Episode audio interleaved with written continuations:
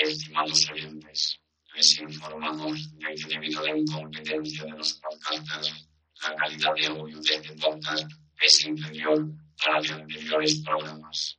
Disculpen las molestias. Buenas tardes, señores. Soy un computador HAL de la serie 9000. Me pusieron en funcionamiento en la fábrica HAL de Urbana, Illinois, el 12 de enero de 1992. Mi instructor fue el señor Langley. Me enseñó una canción.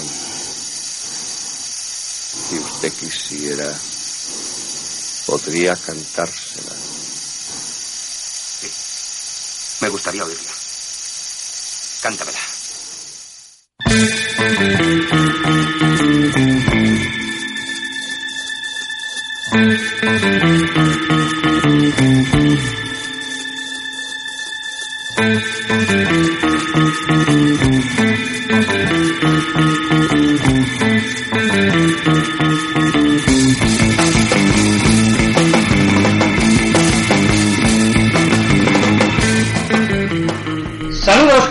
Superfreaks y bienvenidos a una nueva edición de Los Retronautas, el podcast de los clásicos de la ciencia ficción. Hoy los retronautas se van a enfrentar al que quizás sea el mayor de todos los misterios de la ciencia ficción. ¿Qué me estás contando, Miguel? ¿A ¿Qué es? es el monolito?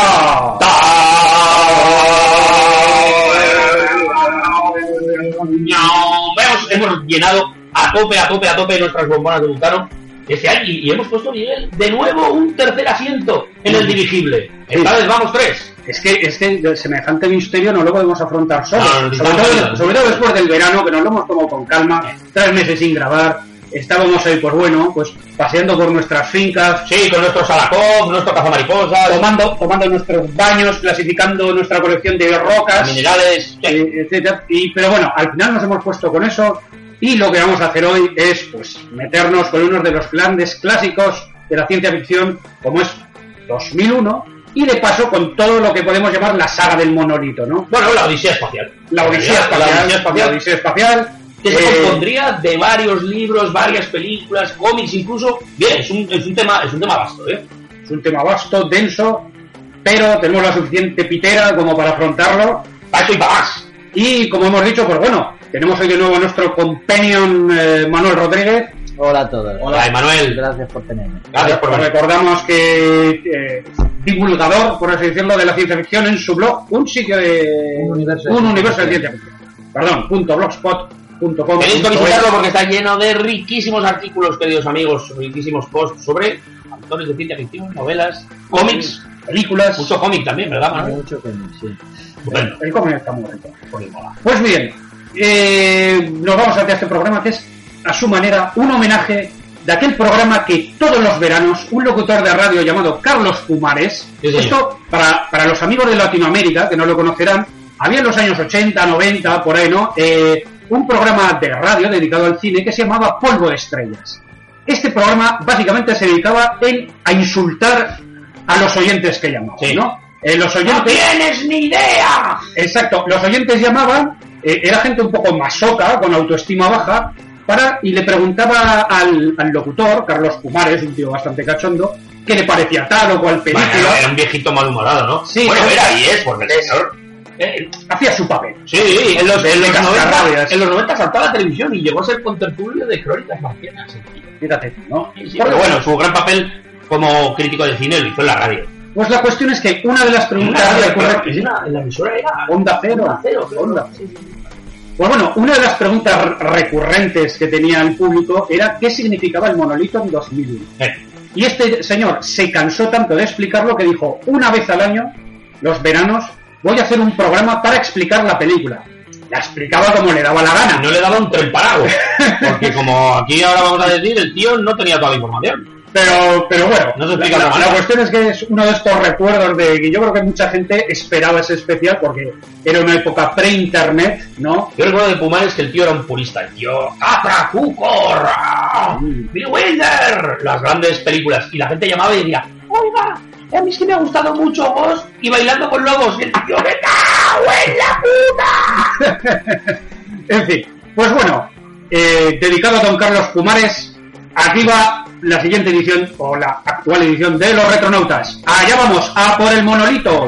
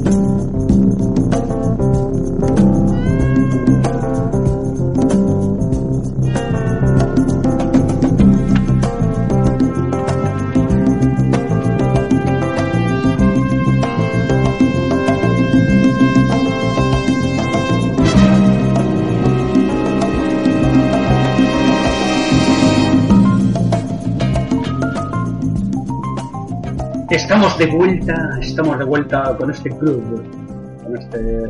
Así habló Zaratustra y nos metemos con ello. 2001. Todo esto tiene un proceso, un contexto, una situación. De, de- de cómo surge e- e- esta idea tan bizarra, tan bizarra en el sentido no estricto, sino cuñado. Eh, ¿cómo, se- sí, sí, ¿cómo- cómo surge todo este proyecto?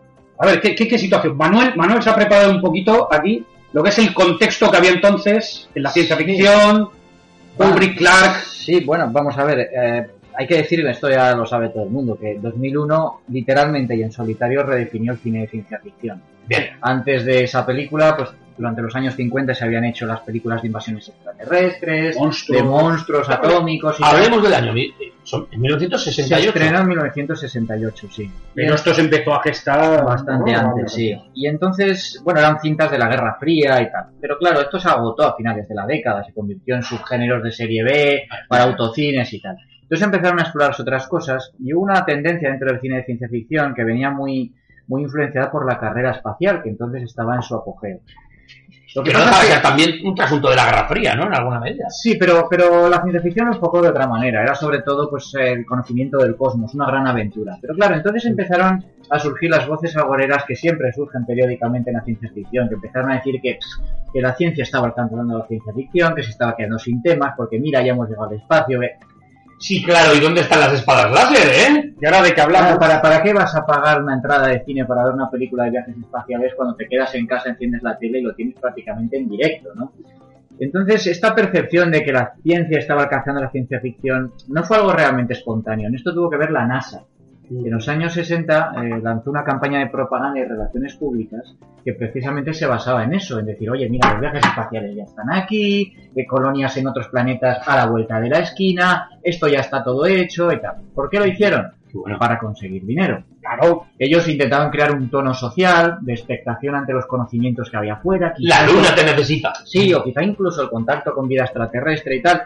Pues para co- bueno pues para que la gente estuviera interesada y los políticos para satisfacer a sus votantes dedicaran dinero al programa espacial. Claro, ahí, ahí realmente ayudó, antes lo mencionó Dani, pero el pique con los rusos, lo que se llama la carrera espacial, de a ver quién Claro, llega primero, Siempre se, pues un momento que, que los rusos tomaban la delantera, pusieron el primer satélite en el espacio, el primer hombre en el espacio, creo que el primer paseo espacial también, la primera perra. eh, la- el primer animalico, sí. Entonces, eh, eso ta- también fue un acicate bien utilizado, ¿no? Para dedicar recursos a decir, bueno, por ejemplo, tenemos que llegar a la Luna los primeros, sea como sea, ¿no? Porque esto ya es una cuestión de orgullo patrio Sí, y de... Lo de la Luna en realidad fue un objetivo quizá un poco más lejano porque empezaron desde los años 50 venían haciendo eh, experimentos y tal. Pero el caso es que, que, bueno, tuvieron, ya digo, tuvieron éxito, mucho dinero se invirtió en aquello y la verdad es que les fue muy bien. En 1962, una sonda, la sonda Ranger americana, ya tomó unas fotos muy buenas de la superficie de la Luna. Y en el 64 la sonda Mariner llegó a Marte y envió las primeras fotos de la superficie de Marte. Entonces la gente veía aquello y, y va- vaya, es que era, era la aventura espacial se había convertido en un fenómeno audiovisual. Es que hay que decir que desde que se planta el primer satélite en el espacio, que se pone en la Luna, pasan 20 años a lo Sí, mejor. sí. O sea, es que no se ha avanzado tanto en, desde aquella época. No, nos no. hemos quedado bastante parados. Hemos mandado tremendo. sondas y robots y tal, pero, pero se avanzó. Entonces. Era normal que se viese decir, bueno, siguiendo esta progresión, de aquí a otros 20 años más, tenemos colonias. Tenemos sí, estaciones era- espaciales. Ahora hemos sí. situado una sonda en un cometa, macho. Para mí es Es un que, claro, eran, eran unos avances meteóricos que luego se paralizaron por la guerra de Vietnam, la gente perdió el interés, Sí, la, la crisis, crisis de los económica 70. y tal. El caso es que la ciencia ficción, en vez de perder a, digamos, aficionados, los ganó. Y las películas de viajes por el espacio, de viajes en el tiempo, las series de televisión, pues ganaron público e incluso público adulto. Entonces, lo que pasó aquí, pues con la perspectiva que da el tiempo es un poco lo que pasó es que la ciencia ficción ofrecía ideas, conceptos que los científicos asumían como suyos e intentaban conseguirlos. Hay un ejemplo, no sé si es muy conocido o no, pero Martin Cooper, que inventó el teléfono móvil, él siempre dijo que se había inspirado en los comunicadores de Star Trek ¿Eh? para... para... La realidad Y- imita al y es así, tú ves la serie de los 60 y te caramba, pero si llevan un móvil. Sí, Bueno, sí. Es de- a mí siempre me ha parecido de, de aquellos Motorola. Sí, de los Motorola aquellos que se abrían. Eso era la idea que tenía Martin Cooper. Él se inspiró en la ciencia ficción, no fue el único ejemplo, hubo muchos. Y a su vez, los logros de los científicos hacían que la sociedad, la gente dijera, esto es una maravilla, ¿dónde está el límite de lo que podemos conseguir? no? Entonces, de alguna manera, la NASA, el programa espacial americano, manipuló al americano medio eh, para que sintiera ese interés por, por otros planetas. Así que, bueno, el- el- un poco el ambiente y el tono en el que se estrenó eh, 2001, pues era, era bueno. Ah, y además hay otra cosa. Entre 1966 y el 69 se produjo, digamos, el, el culmen de lo que fue el fenómeno OVNI. Ah, Es- esta fantasía disfrazada de teoría científica que venía muy influenciada pues por H.G. Wells, por, por Olaf Stapledon o incluso por Arthur C. Clarke. Y además, también en esos años, fue cuando surgió entre la comunidad científica una especie de movimiento pro-alien. Fue entonces cuando se publicó en 1900, creo que fue el 66, una obra conjunta que se llamaba Vida inteligente en el universo, que escribió Carl Sagan y el astrofísico, un astrofísico ruso que se llamaba Joseph Slowski. Que básicamente decían, no tenemos ni puta idea de nada, pero nos gustaría que esto fuera así. Algo debe haber por ahí. Sí, claro, lo- pero empezaron a decir, oye, pues hay tantas galaxias, tantas estrellas por galaxia, tantos planetas, hacer una estimación de que es imposible que seamos la única inteligencia en el, en el universo. Y aunque sean inteligencias diferentes de la nuestra, pero algo tiene que haber. Y eso fue una asunción que muchos científicos adoptaron y de ahí nació el programa SETI de búsqueda de vida inteligente con radiotelescopios y también influenció a muchos escritores de ciencia ficción. Lo curioso es que la película, o al menos esa, un poco yo, esa es la visión que tengo, la película de Kubrick, en vez de mm, servir como pretendía la NASA y por eso prestó tantísima ayuda, con un poco de propaganda del programa espacial americano, de los logros que se estaban consiguiendo, en realidad lo que da es una visión bastante cínica, eh, bastante pesimista acerca de lo que la tecnología le puede hacer al hombre. Pero bueno, eh, eso ya quizá lo podemos eh, abundar un poquito más. Sí, ¿no? lo, lo- lo- podemos entrar en ello también. Los que estaban aquí metidos, bueno, la película Stanley Kubrick eh, es un cineasta que, que quizás es el que más se acerca a lo que es la definición de autor. ¿no? Es una, un- Sí. una persona que domina muy bien el lenguaje del medio cinematográfico y además lo interpreta de una manera muy personal y muy reconocible. ¿no? Una película de este señor es una película de este Sí, señor. porque además hacía lo que le salía del orto. Eh, Esto lo podemos decir, ¿no? O Era- sea, de- sí, ferozmente independiente. Ah, en esta película es el mejor ejemplo. Sí, La, total. la película, quizás la más críptica, podemos decir. ¿eh? Sí, sí. La que realmente hizo lo que le dio la Sí, sí, gana. es complicado, es complicado. Y luego el tío, eh, Kubrick era un pejiguera total. El, un, un tío que torturaba a los actores haciéndoles repetir una y otra vez la misma secuencia, ¿no? Un- obseso del control, por unanimidad. Sobre todo eso, eh, bueno, esto, esto siempre lo había acompañado, siempre había sido un tío muy raro. Él empezó en los años 50 con dos thrillers, la de Beso del Asesino y Atraco Perfecto, luego saltó al, al cine bélico con Senderos Sí, de Gloria, al cine épico e histórico, que quizás su obra menos personal porque fue un poco más de encargos, Spartaco. Espartaco. Después hizo Lolita, sobre la pedofilia, una, una Mm, película muy polémica, sí.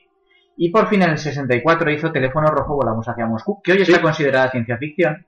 Pero bueno, en aquella época era más pues una especie de parodia, también lo soy, pero O cómo aprendimos a amar la bomba. sí, una parodia de la Guerra Fría, Sí. de- del holocausto nuclear y tal. De hecho, ya entonces Kubrick quería hacer una película de ciencia ficción, ¿eh? cuando estaba rodando aquello. Lo que Bueno, hay una, fra- hay una frase en la que no hemos desvelado todavía, para quien sea virgen en el ambiente, las dos personas de las que hablaremos básicamente serán Stanley Kubrick y Arthur C. Clarke. Sí. Eh, director y co-guionista del... de- claro. co-elaborador de Son guion, co-creadores, co-creadores de la, de, la idea. de la jugada. Parece ser que en algún momento, esto Arthur C. Clarke lo dice en casi todas las, mm, en casi todos los prólogos de sus novelas, en un momento se le acercó a Stanley Kubrick y le dijo, tenemos que hacer una proverbial buena película de ciencia ficción. Sí, Esa lo- expresión siempre me gusta. Buena, ¿no? La- Proverbial, proverbial buena película de ciencia yo ficción. creo O sea, que sí. Kubrick decía, no se ha hecho ni Ahí no es- no es- yo creo que no tenía razón, se habían hecho buenas películas. Ah, Lo que pasa sí. es que él decía, y tenía su parte de razón, Estaría habla- olvidando Planeta Prohibido, por ejemplo. y Metrópolis y muchas. Lo que pasa es que él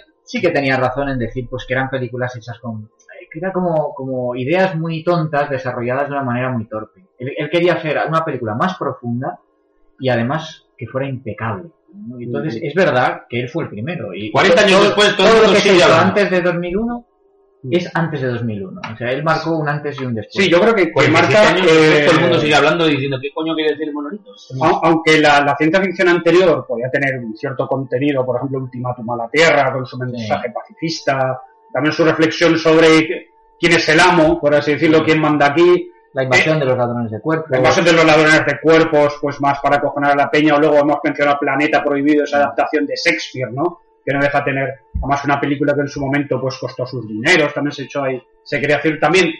Planeta Prohibido es la misma idea, hacer una buena película de ciencia ficción, con, en color, con efectos, con medios, pero sí que no dejaban de ser, por así decirlo, estaba orientado al divertimento, yo creo, que a la evasión, ¿no? A pasártelo bien. Sí. Y aquí yo creo que también es el espíritu de la época, los años 60, hipismo, nos ponemos densos, nos dejamos barba, pipa, Sí, sí. empezamos a leer a Nietzsche, a, Krishna, a Krishnamurti. ¿no? Y, y entonces, y entonces, claro, eh, antes hemos mencionado un poco por dónde iba la ciencia ficción también, que se va, bueno, siempre ha habido ciencia ficción de contenido denso, ¿no? Pero todo empieza a ser un poquito más especulativo, más reflexivo, Exactamente. eh, se empieza a pensar más en el espíritu, qué es el ser, qué es la esencia, qué es la nada, qué Sí, es la yo- eternidad. Yo creo que también Kubrick es un tío eh, que se mueve por impulsos visuales. Yo estuve una vez en, un- en un- en una conferencia sobre Carlos Saura, sobre el realizador, y Agustín Sánchez Vidal dijo, mirad, el, el- el- el lugar donde trabajaba Buñuel era una biblioteca. ¿Vale? El despacho de Buñuel era una biblioteca. Y el despacho de Saura es, una, es un laboratorio fotográfico. Entonces es que son dos, son dos realizadores, dos personas que se dedican a lo mismo, pero su formación es radicalmente diferente y sus gustos son otros. El de uno es la literatura, es la palabra, es la idea, y el de otro es la, y, el, y el de Saura era la imagen. Yo creo que la imagen y la música son más importantes para Stanley Kubrick que cualquier otra cosa. Lo que persigue Kubrick, yo creo, Sí. es la, la- la- crear en nuestro cerebro sensaciones Sí, a través de la imagen y de la música. A partir de ahí dice, bien, vamos a coger una historia y vamos a coger un par de elementos. No, con eso no, estoy- no estoy denostando una obra que me parece extraordinaria, pero creo que el origen es otro. ¿Me explico? Quiero decir que el origen es visual. no se puede dudar que, que, que 2001 la película es básicamente un espectáculo de luz y sonido. O sea, se vendió como el, el ultimate trip, ¿no? Como el, el- el trip, pero como el trippy que te metes de ácido, claro. La época lisérgica de experimentación con las drogas, de apertura de la mente, ¿no? Y entonces era una película que te decía, no, tú aquí abre tu mente, déjate llevar, ve lo que quieras, disfrute el viaje, ¿no? Pero, Pero ya está, de hecho hay una cita por ahí de Clark en su momento que decía, si ha entendido usted 2001, hemos fallado. Sí, lo que pasa, sí, estoy de Esto, con esto era un poco, yo creo que también, hombre, ponerse un poco de perfil, para decirle, porque yo no sé hasta qué punto Clark diría, Yo tengo que decir, hombre, cuando vio la peli diría, me cago en me Dios". cago en la puta, ¿Cómo me? No, no, bueno, de hecho, eso eh, también dijo Clark en una entrevista que no tenía ni idea de lo que había querido decir Kubrick con el final. me puso. O sea, que ni siquiera él lo tenía claro, al menos cómo lo contó. Pero es que es más, hablaremos de esto luego, pero es que es más, es que, es que el final no se comprende en nada y en, y en la novela se comprende perfectamente. Es que el origen de todo, que es el monolito, está clarísimo en el centinela, para mí, por lo menos una de las funciones, y esa función desaparece en la película. Pues Hablaremos de ello. Vamos, vamos. retomamos un poco el asunto. Sí, eh, sigamos con el, con el, Sí, con, bueno. con tu relato que estaba muy bien además. Eh, el caso es que, que, bueno, como digo, mm, Kubrick quería hacer, como tú bien dices, la proverbial buena película de ciencia ficción. Era un tipo extremadamente eh, meticuloso y empezó a leer ciencia ficción a la busca de pues, una obra o un autor que le pudiera inspirar. De hecho, en uno de los borradores de Teléfono Rojo Volamos hacia Moscú, eh, figuraba que llegaban unos alienígenas a la Tierra e intentaban, después del holocausto nuclear, e intentaban reconstruir lo que había pasado, quién había sido el hombre y tal. Lo que pasa es que como no pegaba demasiado con el resto de la película, lo rechazaron. Pero esa misma idea, bueno, el tema de los alienígenas volvió otra vez en 2001 a ser la base de la película. Pero esa misma idea aparece en la inteligencia artificial, que la acabó dirigiendo Ah, Steven sí, sí, es Spielberg, verdad. pero el epílogo de la película, si os acordáis, es el de aquellos seres que no queda muy claro si son extraterrestres o robots muy evolucionados, que intentan reconstruir lo que ha pasado con el hombre después de un cataclismo climático y tal. Bueno, eso se conservó. Vale, Déjame, déjame que cuente solo una anécdota de, de inteligencia artificial que no sé si conocéis y si conocen nuestros polluelos retronáuticos. Y es que en la película desaparece, desapareció lo que voy a decir, pero en el guion eh, plantea que todo se desarrolla en el Instituto Tecnológico de Aragón, en el ITA. ¿Qué me dices? Sí, sí, sí, sí. Buscadlo.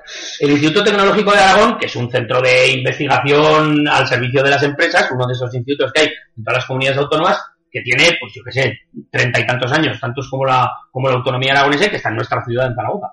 En realidad, los guiones, claro, como pretendían eh, contar una historia, los guionistas pretendían contar una historia universal, no datada en los Estados Unidos, en realidad en ningún momento se sabe qué son los Estados Unidos. En realidad es Zaragoza. O por lo menos la sede del Instituto Tecnológico de Aragón. ¿Me quiere usted decir que a Kubrick dijo, ¿a dónde sitúo esto? ¿En No, Zaragoza? no, no, no, yo no digo Kubrick, yo digo in- inteligencia artificial. Sí, bueno, pero la idea viene Ah, la idea, bien, Claro, no que como la idea venía de Kubrick, no, pero el, el No tengo primer ni idea. guion, o a Spielberg. No tengo ni idea, yo no lo sé. Los guionistas te aseguro que, que- te aseguro que esto es, esto es, esto está contrastado. Los guionistas en el guion original consta que, eh, que todo se desarrolla en el Instituto Tecnológico de Aragón. Lo que pasa es que en la película no se rotula en ningún momento Instituto Tecnológico de Aragón, Zaragoza, año tarari que te vi. Pero en el guion eso está. Otra cosa es que no se trata Puede que esta sea la mayor revelación que en, este, en, en todo el podcast. Una vez más, ahí salta la noticia. Sal- salta la noticia porque yo me acabaré de dejar con el culo torcido. Porque, es decir, en fin, Bueno, yo no puedo decir nada más. Sí, sí, sigue adelante. Me, he quedado ya. Me voy a, tomar una pastilla. a ver, si, a ver si consigo retomar el... Sí, perdón, perdón, perdón. Esto, esto- esto ha sido un shock. Esto ha sido un shock. Lo entiendo, lo entiendo. Pues el caso es que, bueno, en una, durante la presentación de un libro de Clark, que era británico en Nueva York, pues ambos se conocen y deciden colaborar. Arthur C. Clarke, pues desde los años 40 venía pues escribiendo libros que, bueno, pues habían tenido muy buena acogida entre los, no solo entre los aficionados a la ciencia ficción, sino también entre un público que normalmente no leía ciencia ficción. Entonces se convirtió en una especie de, bueno, de personalidad dentro del género. En varios de sus relatos lo que planteaban como apocalipsis, ¿no? En los que se se revelaba una verdad, ¿no? Que, que- que provocaba un- una especie de, de salto evolutivo en el ser humano que trascendía sus limitaciones biológicas y mentales y tal. Hay varios relatos de estos, Anochecer es uno, pero sobre todo es el fin de, de la El fin de la infancia, infancia, el libro. que se publicó en 1953, en el que, bueno, unos alienígenas llegan a la Tierra y de manera benevolente se hacen con el control de los gobiernos y tal, y al final del libro, pues, se desvela que su verdadera misión es supervisar el nacimiento y expansión de una nueva raza eh, de, el de salto evolutivo. Que, que de niños que van a crecer, que tienen unos enormes poderes mentales y que acaban consumiendo la Tierra, transformándose en una especie de, de sustancia mental colectiva y viajando al cosmos. Probablemente esta idea fue la que le, le llamó la atención a Kubrick, pero los derechos de, cinematográficos de esta novela, que era la más popular de, de Mm. hasta la fecha, ya habían sido vendidos.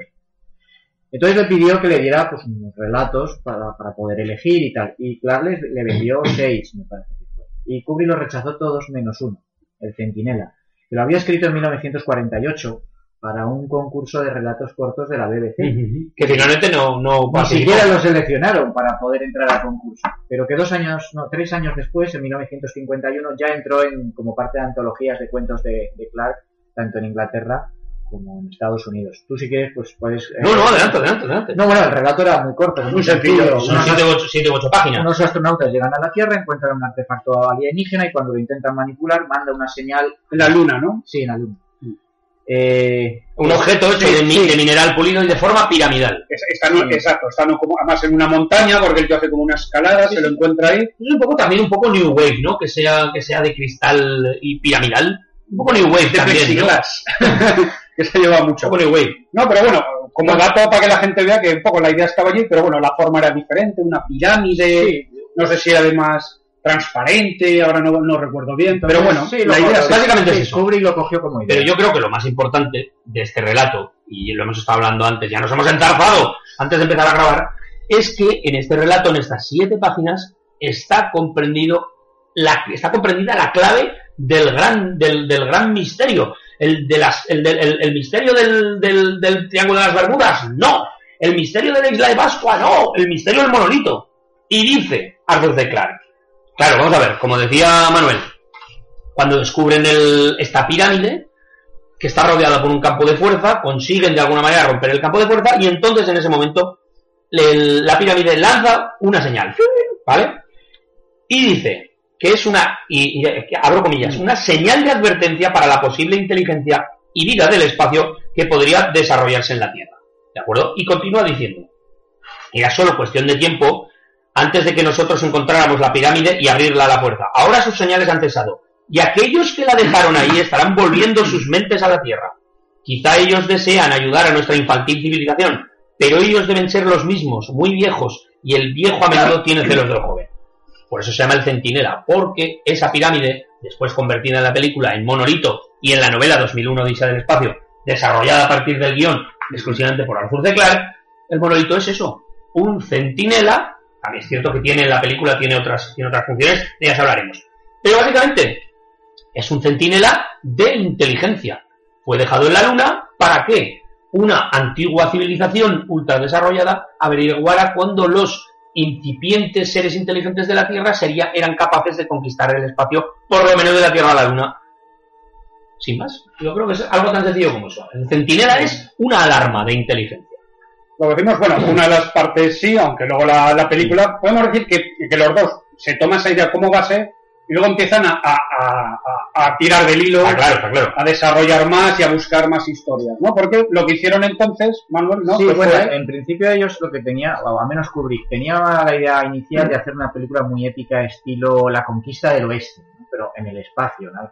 Pero claro, empezaron a, a manejar ideas y tal, y la cosa cambió completamente. De hecho, de hecho, la verdad es que la colaboración entre ambos, es que los dos eran al mismo tiempo muy parecidos y muy diferentes, ¿no? Y entonces eh, no estaban de acuerdo en el enfoque que había que darle a la historia. Por eso es bastante diferente la imagen que da la película del futuro de la humanidad de la que da el libro. Entonces, el guion que se trasladó a la pantalla, pues eh, era, era difícil, era complicado. Y no, nada que ver con, con lo que con lo que imaginó eh, Clark. Pero lo hicieron, sobre todo porque fue idea de Kubrick. Le dijo, oye, mira, ¿por qué no elaboramos un borrador de una novela? No, no un guion ni nada de esto, ni me das ideas, no. Vamos a hacer entre los dos un borrador. Yo con este borrador lo puedo utilizar como base para mi guion y para ir a los estudios de la Metro Goldwyn Mayer para que me den dinero, ¿no? Para que vean la historia y tal. Y luego yo hago mi guion. Y tú, a partir de ese borrador conjunto, haces tu novela. Tu novela que la publicarás cuando yo estrene mi película. ¿de Sí, yo eso- tenía que ir después. Tenía El ir proceso de elaboración del guion, del- de, los, de los guiones o de las novelas, básicamente es lo que se conoce como tratamiento. El, primero los, los guionistas, o sea, los guionistas, los escritores escriben una frase, una frase de 25 líneas donde se resume una buena idea. Si esa idea funciona bien, después escriben medio folio, que es una sinopsis. A partir de ahí, el tratamiento, que es básicamente el desarrollo de la novela. ¿Cómo le explicarías tú a una, una película a una persona? Pues ahora pasa esto, luego pasa esto y este personaje. Exactamente eso es un tratamiento. 30, 40 folios sería. Claro, luego ya eso hubo que refinarlo porque el propio Clark, bueno, eh, eh, Arthur C. Clarke publicó en 1976 un libro que se llamaba Los mundos perdidos de 2001 que contaba un poco pues cómo había sido el proceso, Ah, todas, bueno, todas eso- las ideas. que He se oído hablar de ese luego lo has leído, ¿qué Le tal? echa un vistazo. Yo no- no- no lo he encontrado Sí, Está ni- bien, está bien, para, para quien quiera profundizar en el asunto. Pero claro, realmente no tenían, pero nada claro, cómo iba a terminar la película. Sí, porque además luego lo veremos que fueron haciendo sobre la marcha muchas cosas. Sí, de- se- se llegaron a fabricar alienígenas para la película y todo, o sea se que descartaron se ideas. descartaron muchas eh, ideas. Entonces, eh, Clark escribió el libro en seis meses en Nueva York. Lo que pasa es que luego pues iría reformándolo conforme la película a su vez pues, pues iba, iba avanzando. Y lo publicó, me parece que unos meses después de que se estrenara la película en el 68. Bueno, antes de seguir, creo que debemos advertir a la gente que este es un programa en el que va a haber spoilers. Sí, claro, la, la película y las novelas No, no tiene tienen, sentido hablar de esto. claro. tienen más años que cualquiera de nosotros, ¿no? Más La peli menos. tiene casi medio siglo. Tiene que ser 47, 48 años, ¿no? El 68, pues sí. Son muchos Sí, años sí, ya, sí. así que, queridos amigos, si prescriben los delitos, prescriben los spoilers. Así que Pues vamos a ir a saco. yo an- Porque ya- hay, hay, hay cosas gordas, Sí, ¿eh? Porque el final de la novela... Sí. Ojo con el final de la novela. también tiene lo suyo. sí. ¿Qué tiene WhatsApp, eh? Eh, antes ya de meternos quizá por las cuatro partes en las que está dividida la, la película, únicamente comentar un par de cosas. Es una película, como, como ha dicho Miguel Ángel, muy visual. Es decir, es, estaba totalmente basado en la imagen. Y esto tiene una explicación. Eh, después, vamos a ver, la película anterior, Teléfono Rojo, Volamos hacia Moscú, había sido lo contrario. Una película basada en los diálogos. Había muchas alusiones, eufemismos, giros y tal. Lo que pasa es que todo esto, con la traducción a otros idiomas... Bueno, en además, la- el Teléfono Rojo era una comedia. Sí, sí, claro. Una comedia protagonizada nada menos que por Peter Sellers. y que cambia mucho de, de- de ver la película en versión original a verla traducida. Y entonces, claro, Kubrick se dio cuenta de que, de que las traducciones para la, la- la- bueno, pues la distribución internacional se había perdido mucho y eso le disgustó. Entonces decidió que su siguiente película sería eminentemente visual. Sería muda. Y no es Prácticamente. hay, 20, Claro. minu- hay 20 minutos de diálogos en, en- en dos horas y media. Entonces, la. Claro, toda la trama, no solo la trama, sino el mensaje que puede tener la película, se articula en las imágenes. Y eso exige del espectador una atención especial a los detalles, a cómo está montada, a lo que. Y eso hace de la película algo que no vale para todo el mundo, o por lo menos que es necesaria una cierta actitud que no es la de patata letargada en un sofá. Ah, luego, desde luego. Y luego, Ahora esta es una película que hay que ver, ¿eh? Jóvenes polluelos, que estáis al otro lado del, del éter. Si tenéis alguna duda, despejadla. Tenéis que ver esta película como sea, como se dice, como se dice ahora, sí o sí, yes or yes. Tenéis que verla. Y luego, pues antes ya de meternos por la, el Kubrick lo que hizo fue dividir la, la película en cuatro partes, que nos podemos meter ya a un poco a hablar de ellas. Sí, adelante. Lo hizo porque, bueno, él por su experiencia a la hora de adaptar obras literarias a la pantalla, él había llegado a la conclusión de que, al menos para él, lo que mejor funcionaba era coger un puñado de, de- de- de escenas, nada más, desarrollarlas e hilarlas con un, en fin, con un hilo narrativo, que en este caso es el monolito, ¿vale? Pero en sí son independientes. Entonces, bueno, si queréis podemos, empezar por la primera parte, el amanecer de la humanidad. Bueno, la- el, Bueno, sí. el amanecer, bueno, además, eh, casi podemos ir, ir como un poco visualizando la película, ¿no? Porque lo que decimos, la película empieza con la pantalla en negro y, y comienza casi como una obertura, ¿no? Ton, ¿no? Así, La se pega, se ¿eh? pega un buen rato, no acuerdo de vosotros, pero claro, ves la pantalla en negro y sonando música, y aquí qué pasa, ¿no? Y, y no sé, y en principio, pues bueno, Es muy, es muy, muy bíblico, ¿no? Muy del Génesis. Al principio no había nada.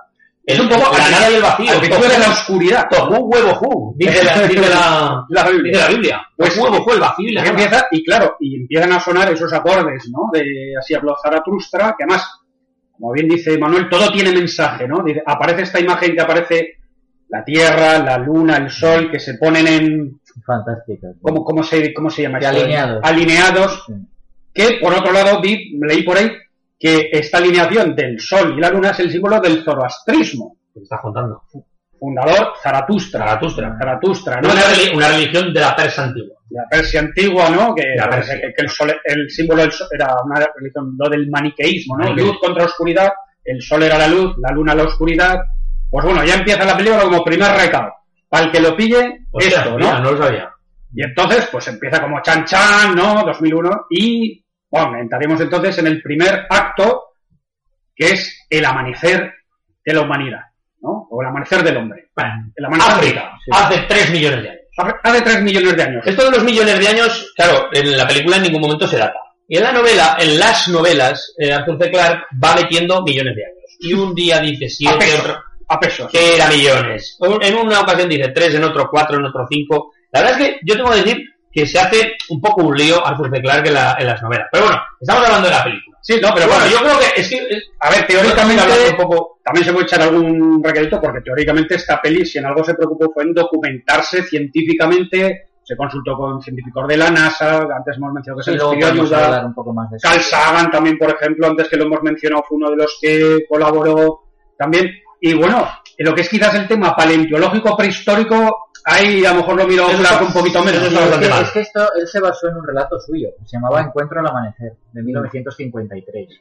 Pero claro, a ver, es que desde 1968 hasta hoy eh, todo el conocimiento antropológico, paleontológico, etcétera, ha avanzado muchísimo. Claro, Entonces, bueno. cualquier experto en estas materias que hoy vea eso va a encontrar, no va a encontrar más que fallos. No, Pero bueno, también como la, da igual, porque en realidad es lo que te está contando es una alegoría. es Sí, una- no, básicamente, no básicamente expliquemos que este primer acto de la película y también de la novela Sí. eh, es em, eh, tiene eh, transcurre en África hace en el Pleistoceno hace unos 3 millones de años cuando África era pues una enorme estepa poblada por eh, tigres con dientes de sable por eh, por ¿qué más? por elefantes y, y cuando el- lo que era, lo que, lo que existió el hombre eran los, los homínidos que por cierto por lo menos en la traducción que yo he leído les dice simplemente hombres mono de ahí un primer una primera bueno, una primera cosa hombre no va a decir homínidos porque en realidad está utilizando un lenguaje precientífico en ese Mm. relato porque trata de explicar las cosas de una manera muy sencilla.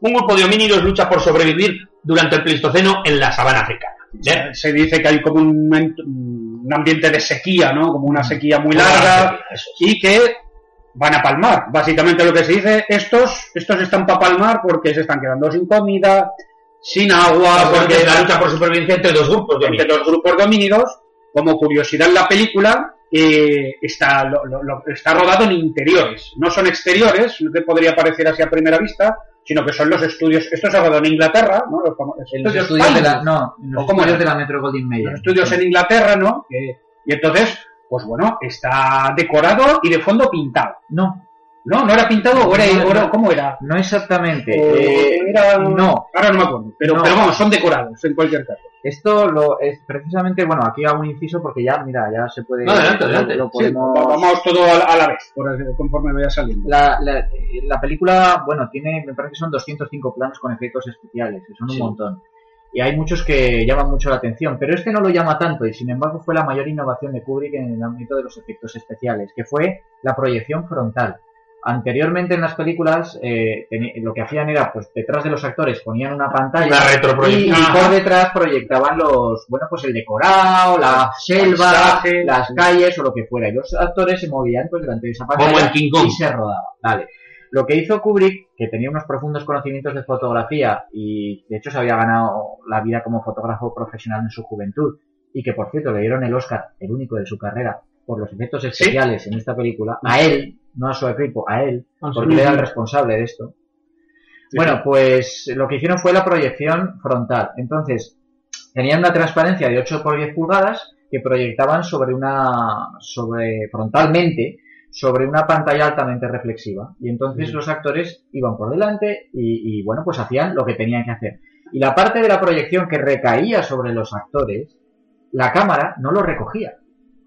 No se ve de la, la fotografía, la, la, la película, eso no lo, sí, lo, estaban filmando y tenían como la parte de, de paisaje, digamos, que recaía Sí, sobre sí, ellos, ahí está, pero la cámara no lo recogía. ¿Y por qué? Pues no, tengo, truco. no tengo los suficientes conocimientos, conocimientos de bueno. fotografía, pero el caso es que aquello, bueno, se creando una especie de máscara, pues como, Sí. como el croma, a través del mismo sistema que el Sí. croma, pero en vez de utilizando el color verde o el color azul, pues el, no sé, Bueno, el negro de los Por indios. de paso ya comentamos que esta película lo que supone también es la revolución en los efectos especiales en el cine. Cerca de las tres cuartas partes del abultado presupuesto de la película fueron a efectos especiales, como bien ha dicho Manuel, 200 y pico planos, Sí, sí, se llevó. eh, son de efectos especiales, que eso hasta la época era inédito, con Star Wars serían 300 y pico, Sí, sí. es decir, eh, Cuando, cuando lleguemos a la, a- a la parte espacial, a- cuando lleguemos al 2001, dado, dado que estamos en el 3000 antes de la era, cuando lleguemos al 3 2001, millones. 3 millones, perdón, para arriba, para abajo. hablaremos de, la- de- de- de los efectos especiales. de- seguramente el más importante que esta, esta es la película en la que, la primera película en la que se trata el espacio de una manera científica. O sea, en el espacio no hay ruido. Y ese, esa sensación de vacío que es tan especial y tan hipnótica, Tan pues, es, es complicado de, de explicar. Bien, básicamente estos, em, estos homínidos podrían asimilarse a los Australopithecus. Primero, porque, em, porque tienen que ser ellos, los Australopithecus, pues son Australopithecus, fueron pues, unos homínidos, unos, unos, básicamente unos simios muy parecidos a nuestros chimpancés, de un poco más de metro, metro y medio de altura, que tenían una cierta capacidad de biperismo, como la, joven Lucy, que Sí. murió al que hace poco se acaba de descubrir que Lucy murió al caer de un árbol, Mira, bueno, fruto de la, no murió inmediatamente después de la caída, pero, pero se hizo una lesión que le, que le pudo llevar pues, a no poder andar, a no poder valerse por sí misma y a, y a morir. Bien, básicamente se alimentan de bayas, hay una situación, eh, hay un medio sel- no selvático, es una especie de sabana, Sí, una llanura. sí, unas llanuras. Los animales que... Aquí hay uno de los grandes errores de la novela. Eh, los animales que vemos en la... Creo que en la, en la película, además de los homínidos, en la película solo se ven tapires. Tapires y un leopardo. Tapires y un leopardo, eso es. Lo del leopardo es cierto, yo, lo de los tapires me parece raro. Yo creo que los Sí, tapires son de simplemente... Sí, sí, son sudamericanos. Yo creo que... Yo, yo creo, quedaban exóticos. yo creo que Kubrick los metió porque son raros y porque Sí. la gente no conoce a los tapires. La, eh, la gente, cuando alguien lo, ve- lo vea, eh, no sé, en Guatemala no lo comprendería. Pero en la película, en la novela, habla de muchos otros animales. Habla de hienas, de elefantes, bien, de leopardos, bien, y de dinoterios. Los dinoterios tienen su presencia en la Tierra hace 15 millones de años, querido amigo. Arthur C. Clarke, no, no, no había dinoterios, no había dinoterios. Bien, eh, los empieza a haber homínidos aproximadamente, sí, hace 3, 4 millones de años, así que eso está bastante bien trazado. Lo que pasa es que eh, a lo largo, como, como os he dicho antes, a lo largo de las novelas dirá hace 3, hace 4, hace 5, en fin. El protagonista de este relato, que es Moonwatcher, algo así como el, el- el mirador de la luna, el que de vigila la la luna. el que vigila, que es el protagonista, es uno de esos homínidos al que le, al que le pasan cosas extraordinarias, pues bueno, es una especie de pequeño, de líder. Es el espabilado. El listo, el listo de la tribu. el emprendedor. Entonces, eh, exacto, eh, te- estamos en un ambiente entonces en el que la humanidad, la protohumanidad en peligro, ambiente hostil, todo va muy mal, sequía, crisis, y, y- y- y entonces, bueno, lo que se transmite más, se explica más en la novela, es el ambiente además un poco de, de- de terror en el que se vive la amenaza del, del tigre, ¿no? Este de dientes de sable, Mm. que, por ejemplo, en la novela se explica que llega por las noches, se lleva al primer mono que pilla y los otros se quedan quietos parados, que no nos oiga, y un poco ley de vida, ¿no? Claro, es, eh, es- es lo que hay, ¿no? Hasta que, pues bueno, todo en contra ocurre algo.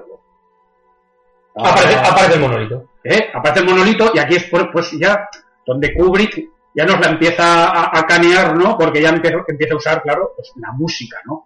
Y a mí lo que más me ha flipado, una de las cosas que siempre más me flipa de esta película, es el usar la música hasta de Ligeti, que es una cosa totalmente mm, extraterrestre. el Requiem, ¿no? No, efectivamente, que Kubrick fue nado contracorriente en muchas cosas, pero en esto también, porque en vez de utilizar una orquestación tradicional que se puede Sí. tararear, muy melódica y tal, utilizó composiciones atonales que dan una sensación de alienígena, sí, es la palabra. Claro, y además te generan incomodidad. Yo, yo me acuerdo, Sí. claro, yo esta peli, yo me acuerdo que me la llevaron a ver muy de pequeño, porque me llevó mi tía, y claro, de decir, ah, pues al chaval le gusta Star Wars, esta es de naves espaciales.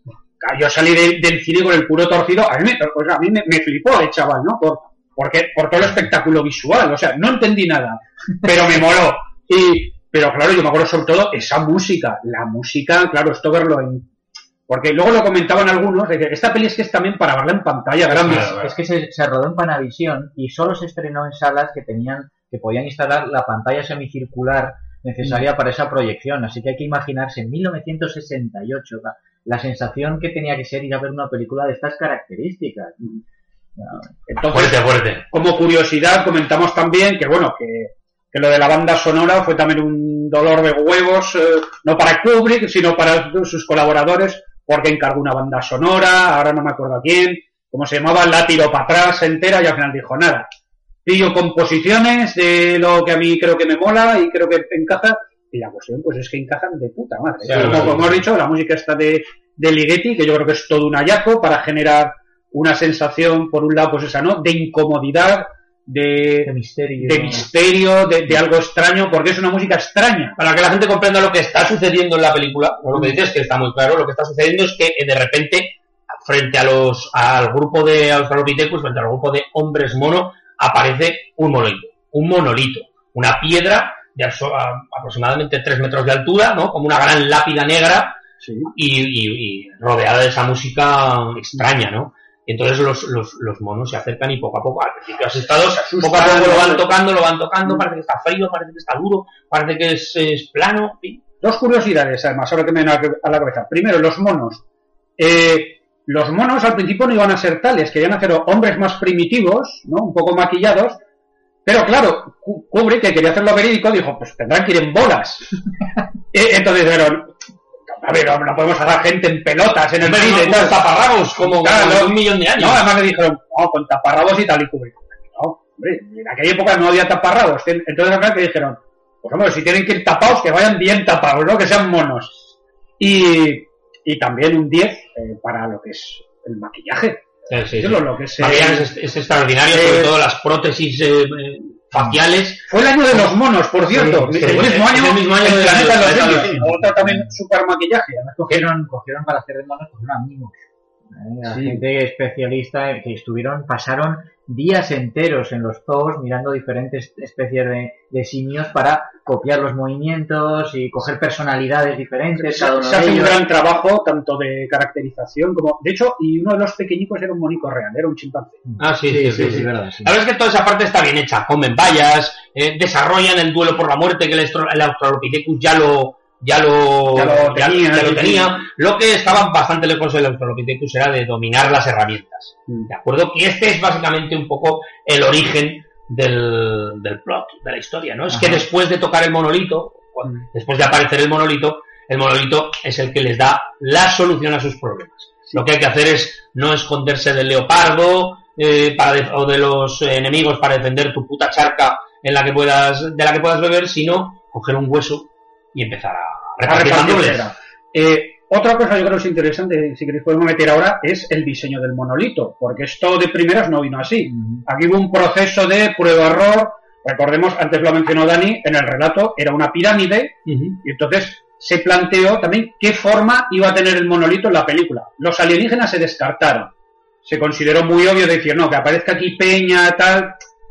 Es, es que queda demasiado claro, ¿no? Sí, Hay que, sí. vamos a hacer algo más, más elegante, ¿no? Y, y se trabajó con diferentes formas. Creo que se valoró hacer un cubo, se valoró hacer un cubo transparente, creo que la primera idea, pero En la novela. Arthur C. Clarke lo dejó transparente. Claro, pero debido a- al problema técnico que suponía, sobre todo de reflejos de iluminación, de tal, al final se llegó a la conclusión de hacer, primero que fuese negro, negro mate, para que no... Totalmente impenetrable. Eso es. Por cierto, muchísimo más elegante porque el hartazgo del metacrilato nos ha dejado a todos eh, Sí, eso no, fuera del no- juego. no lo hemos superado todavía. Hemos superado la el humanidad no ha superado todavía el metacrilato. Hay una película de Woody Allen en la que visitan el infierno y, y el demonio le dice a Woody Allen, mira, ahí tienes al, al inventor del metacrilato. Pues yo, a mí me gustaría hacer también hincapié en, la- en- en cómo cada uno de los, estos autores trata precisamente el despertar de la inteligencia, ¿no? Porque Clark, Clark tenía un estilo muy literal. Él, él- él iba al grano. Entonces, lo que nos dice es que ese monolito en un momento determinado nos pone en su piel, de alguna forma, y dice, pues mira, empieza a coger los cerebros de toda esta gente y empieza a probar cada uno de ellos, qué pueden hacer, su habilidad manual, eh, cómo se mueven. No- los va probando a todos, a, Sí. a- a cada uno de Pero ellos. todo esto estás hablando de la novela. La novela, La novela. En la novela hay un capítulo, antes lo hemos mencionado, que se llama Academia. Academia, Academia, de hecho, que exactamente por El eso, produce un ruido de tambores, crea figuras geométricas, destellos de luz. Moonwatcher se cree que es una seta. Pues claro, ha nacido por generación espontánea de la noche a la mañana, Sí. pero es una seta gigante. Que es lo más sensato. En realidad, Moonwatcher, el tío, decía, Sí, no puede ser otra y en un momento determinado, pues lo que hace es, bueno, pues le, le insufla Eso esa, esa idea de, de- de que puede utilizar la quijada de un animal para golpear a otro, porque claro, en la película eso se ve bien. Se ve al principio que están los homínidos estos sentados y tienen a los herbívoros, los tapires, alrededor totalmente tranquilos porque saben que no son carnívoros. Está muy bien. Y en un momento determinado lo que hacen es matar al primer, al primer animal. Ahí nos están diciendo, lo dice Clark además en la novela, a partir de ese momento ya no volverían a pasar hambre. Claro, era el problema. Entonces la supervivencia está asegurada. Y luego, pues bueno, lo utilizará para luchar contra el, el líder del grupo rival, ¿no? Pero en la película es diferente. Sí, es sí. mucho más sutil. Ahí lo que se ve es que los, los monos se asustan al verlo, se van acercando al principio, no se atreven, van alargando la mano hasta que lo tocan. Y lo tocan todos. Y luego se corta ahí la escena. Y entonces sale que está a continuación, el siguiente plano es el mono que está como jugando con un hueso, golpeando unos huesos simplemente. Y de repente De manera casual. la cabeza como si le viniera una idea. Y entonces mira y hay un plano del monolito, como que el monolito le está hablando. Y entonces es cuando empieza a golpear cada vez con más fuerza. Y sigue golpeando los huesos, cada vez con más violencia. Y eso lo intercala con planos de uno de los tapires cayendo al suelo. sí. ¿Vale? Como Ah, es no nos lo enseñan, pero nos dicen, el tapir cae al suelo, el mono golpea los huesos que tiene alrededor. Entonces me parece una manera tan elegante de contarlo, ¿no? Bueno, yo ahora estaba pensando, yo ahora pensaba, hostia, el animal, el- el mono, eh, llega a la conclusión, inducido por el monolito, de que el hueso se convierte en una herramienta, por lo tanto en un arma para terminar con el hambre.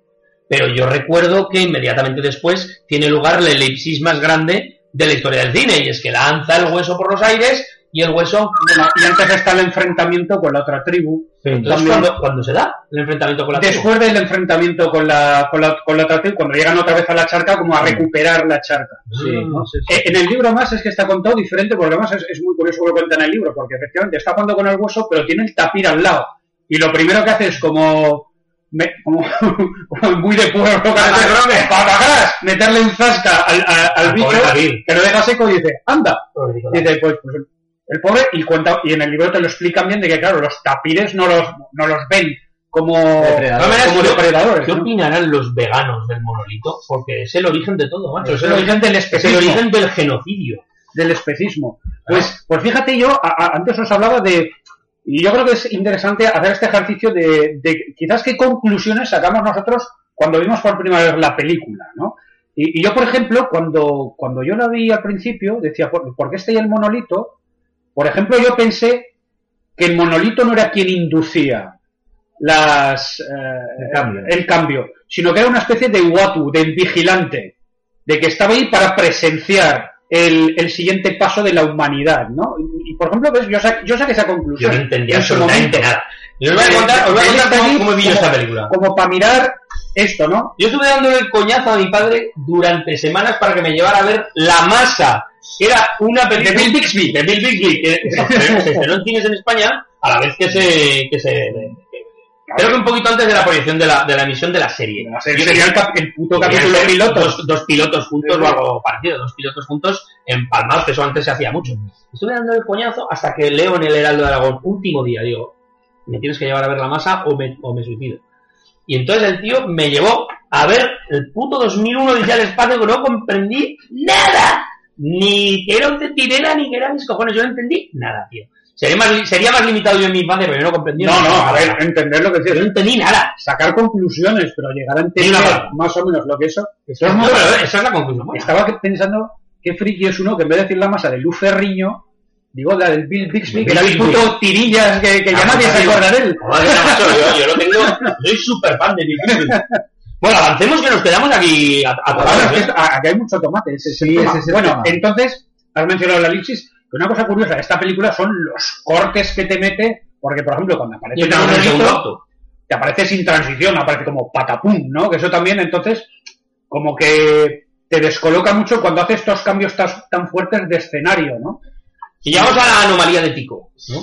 Sí, Uy, uy, espera, espera, espera, espera. Ah, bueno, aquí, aquí hay un tema que a mí me parece también de una elegancia cinematográfica maravillosa.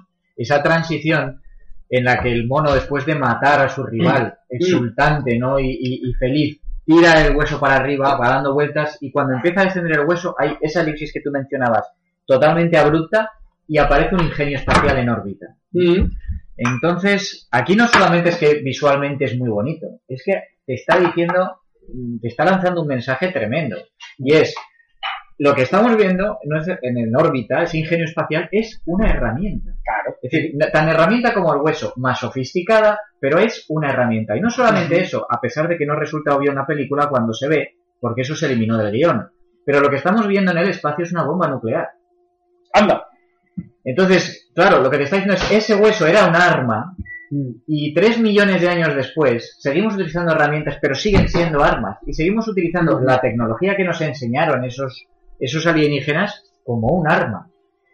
Esto se eliminó, eh, de todas maneras, Clark lo conservó en la novela, ¿eh? Eso se, se cuenta al final, cuando llega al final en la criatura a la Tierra y tal. Se eliminó del guion sencillamente porque, eh, como había tratado anteriormente Kubrick el tema nuclear en Teléfono Rojo, la vamos hacia Moscú, le pareció redundante. Pero lo que aparece, esa especie de, de- de- de vehículo espacial, en realidad es una bomba nuclear. Entonces ahí no solamente la transición es visual es maravillosa, sino que tiene una carga eh, en el mensaje, en el concepto, tremenda. Por eso no tenía ni idea. Realmente.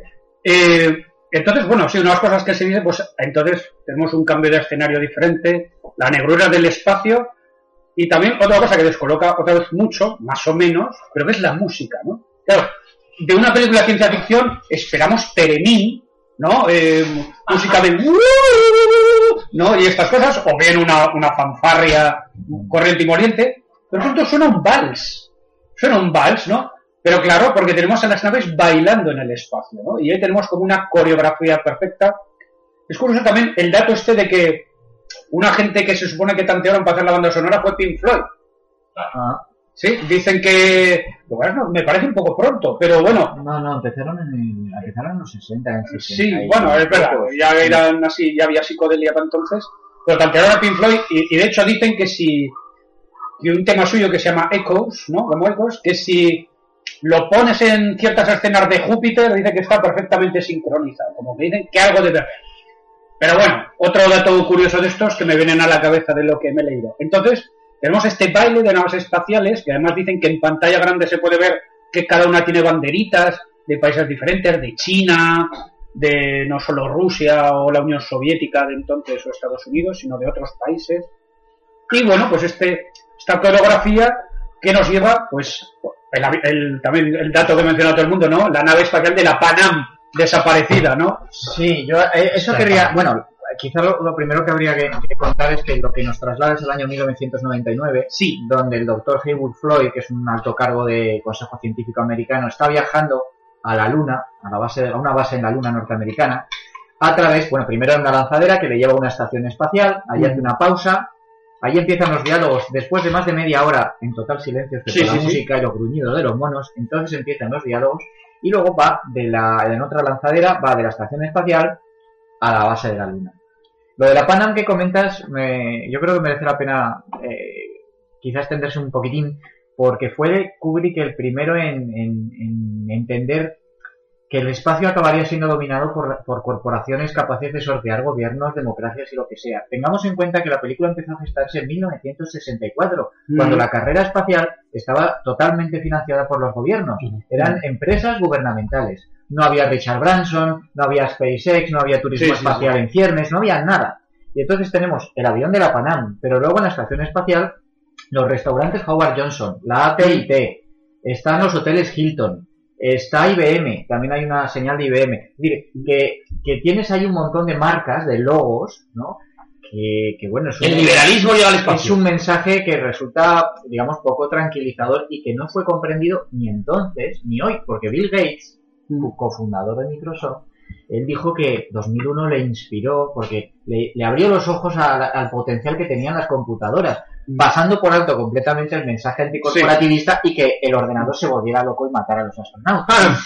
Sí, pero bueno. Hombre, yo, yo hay un poco, como lo veía yo, simplemente como que, claro, llega un momento, podemos decir como que el espacio se normaliza y dices, pues esto va a ser como viajar en un aeropuerto, ¿no? Y en un aeropuerto, claro, tú estás en el duty free, tienes tus marcas, tienes tal, los aviones pues son también de, las compañías aéreas son también de empresas privadas, por ahí pues el espacio será igual. Y tú podrás también pues hacer tu viajecito, tal, con tu catering, tu bandejita de comida, pero todo, pues eso, muy rebuscado, muy bien hilado, ¿no? Para, Hablamos de un año 1999, que entonces era un futuro próximo, pero se, se, se, se antojaba un futuro lejanísimo. con el, el- el- la conquista del espacio totalmente culminada. Bien, eh, hay 5.000 millones de personas en el mundo, la alimentación es escasa, iría sin carne en aquel momento, y hay una guerra fría mundial entre 38 potencias nucleares. Bien, no es un momento, no es un momento fácil el momento de la película. Como Sí, no era un momento fácil, el, Este es el escenario que- 68 del... que se pinta en el libro, ¿no? Todavía se, pues, se maneja el hecho de que, pues, bueno, seguirá la Unión Soviética, seguirá, de hecho, hay un encuentro en la estación espacial entre un grupo de... Lo que pasa es que, bueno, no se transmite tampoco, se transmite el secretismo, tanto en el libro como en la película, se pone como excusa que parece ser que hay una epidemia, eh, que, ha, que ha surgido una epidemia en, en esa base y que por eso está cerrada y no se transmite información. Los rusos ya que se huelen algo, dicen, bueno, ¿qué está pasando allí? No, nada, bueno, ya no puedo informarles. Pero hay como entre científicos como un trato correcto, ¿no?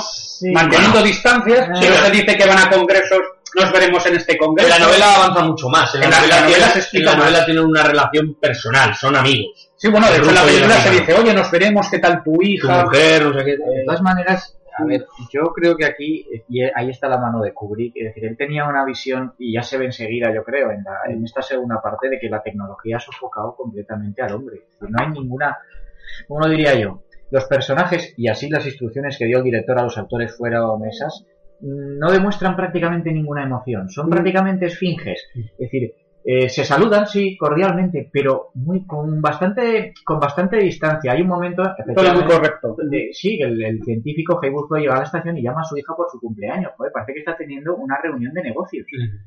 Y cuando se sienta con el amigo ruso, eh, empiezan ahí, hay otro- otros tres científicos que lo miran como si fueran esfinges, no cambian la expresión.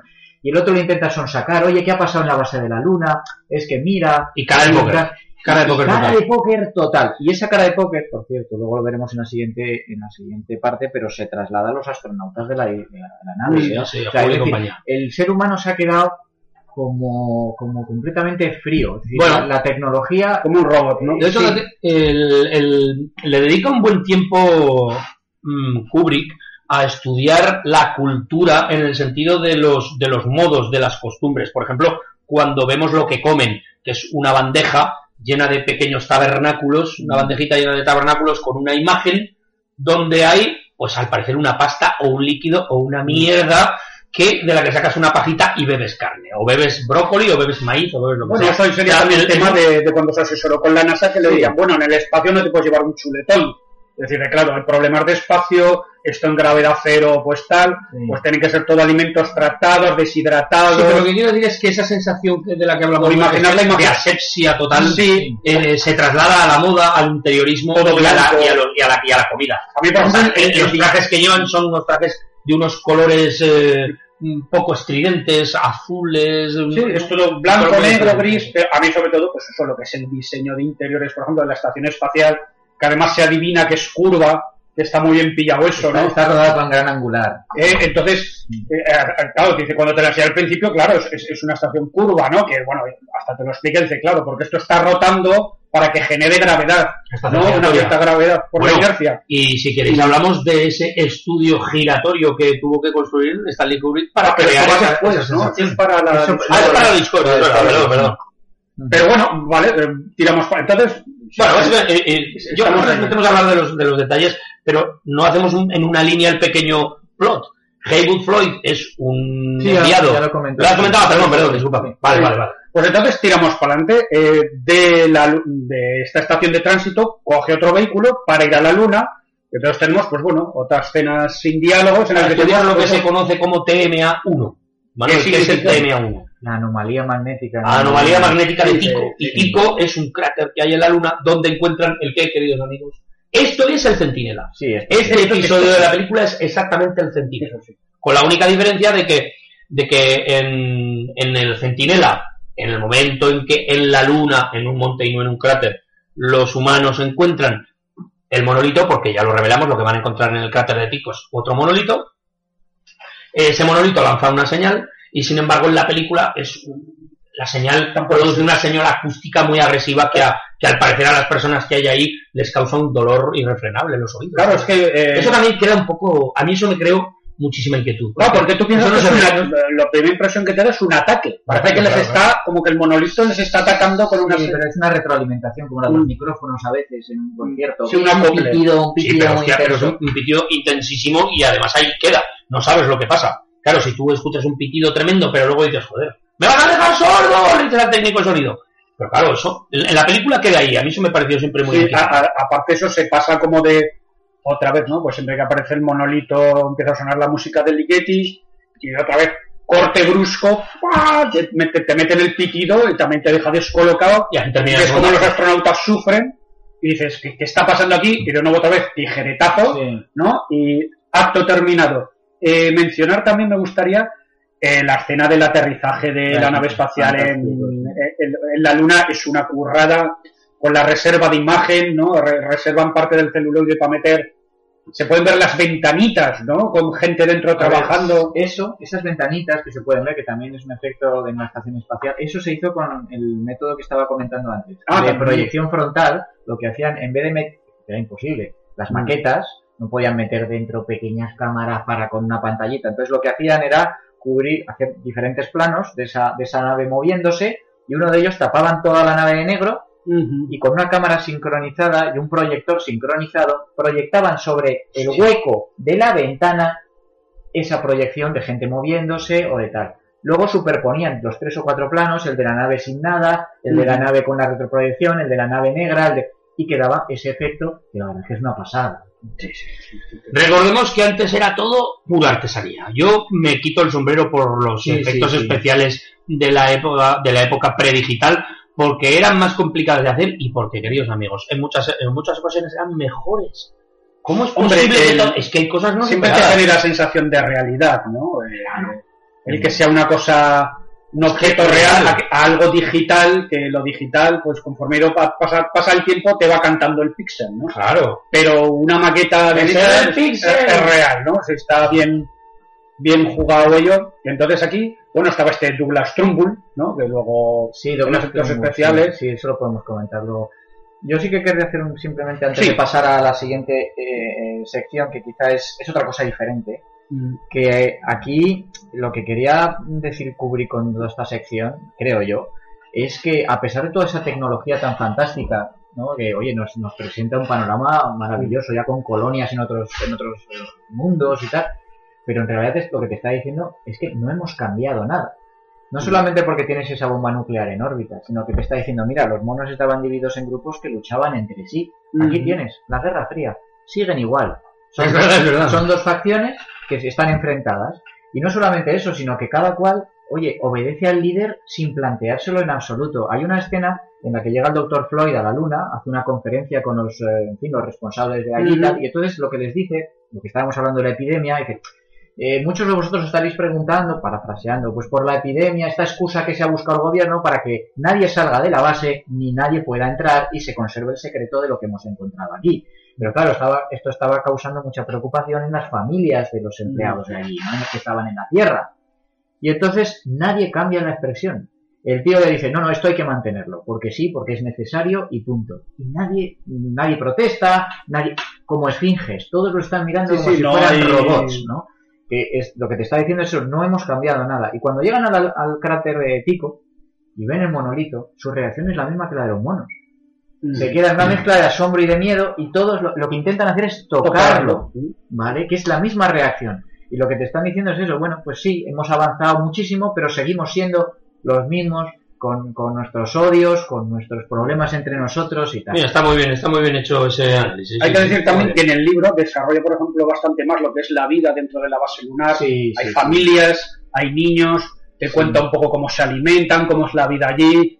Entonces te mete más en fundia, pero bueno, lo- en lo básico no aporta nada nuevo a lo que. Ahí sí que, más o menos, lo que hay en libro película no te desvela nada, salvo que en el libro, obviamente, te dice claramente que hay una señal que se envía desde la Luna, que es detectada por varios Eso es. satélites, que están por varias naves espaciales que están por el sistema solar, y que se ve que está dirigida en el libro a Saturno y en la película a Júpiter. ¿Y hacia dónde apunta todo esto, queridos amigos? Tal y como el Centinela, el relato de siete páginas, ocho páginas de Arthur C. Clarke preconizaba, además de poder inducir la inteligencia en, las, en los organismos eh, aptos para albergarla, eh, el monolito es, como ya hemos dicho, una alarma para alertar a una civilización eh, que hace eones, una civilización muy avanzada que hace eones, colocó esas alarmas. ¿Dónde? Pues como dice Miguel, en Saturno o Júpiter, dependiendo de la película o de la novela. O sea, queridos amigos, todo nos lleva a que en Saturno, en la película, en Júpiter, no al revés,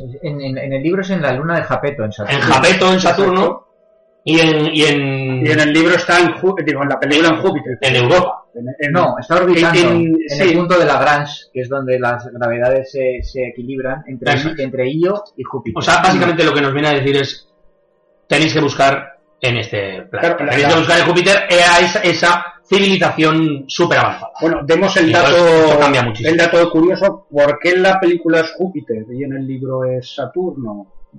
Pues porque se plantearon al principio de la película Claro. hacerlo en Saturno, pero era un lío tremendo lo de los anillos. Pues, ¿Cómo hacemos los anillos? Para empezar, ¿cómo son los anillos? Porque no- entonces no habían llegado todavía las Voyager y tal, y no se sabía exactamente si eran más sólidos, menos sólidos. Entonces, esto es mucho lío, cambia de planeta y arreglado. Dejamos Júpiter. Me, me da la pena decir que los- el programa Pioneer es del 73 y el 74. Pioneer y la sonda Voyager 1 y 2 no, no arranca hasta el 79. Todavía quedaban años para que se empezaran a tener A tener fotos imágenes buenas y se supiera un poco más de Júpiter. Por ejemplo, que la gran mancha roja es un anticiclón que se mueve en contra de las manejillas del reloj. Pues bien, aún Sí, quedaban años. las lunas, que había más lunas todavía de las que se conocían. Y bueno, podemos decir quizás que en el libro entonces sí que tenemos eh, varios capítulos dedicados co- como al tránsito, ¿no? Eh, pues una parte cuando van por el cinturón de asteroides, otra parte cuando hacen el tránsito en Júpiter, que se explica muy bien cómo usan el, el impulso gravitacional de Júpiter, Sí, que es escena parecida a la que luego veríamos en 2010. Hablas de la novela, perdóname. Eh, sí, en la novela. Que En la- bueno, en la- en 2010 es para frenar, ¿no? Pero allí es como para derrapar, por así decirlo, y coger velocidad. Coger carrerilla. coger carrerilla, aprovechar eso Hasta hacia Saturno. para que salga la nave propulsada. Imagínate tú, imagínate tú, claro.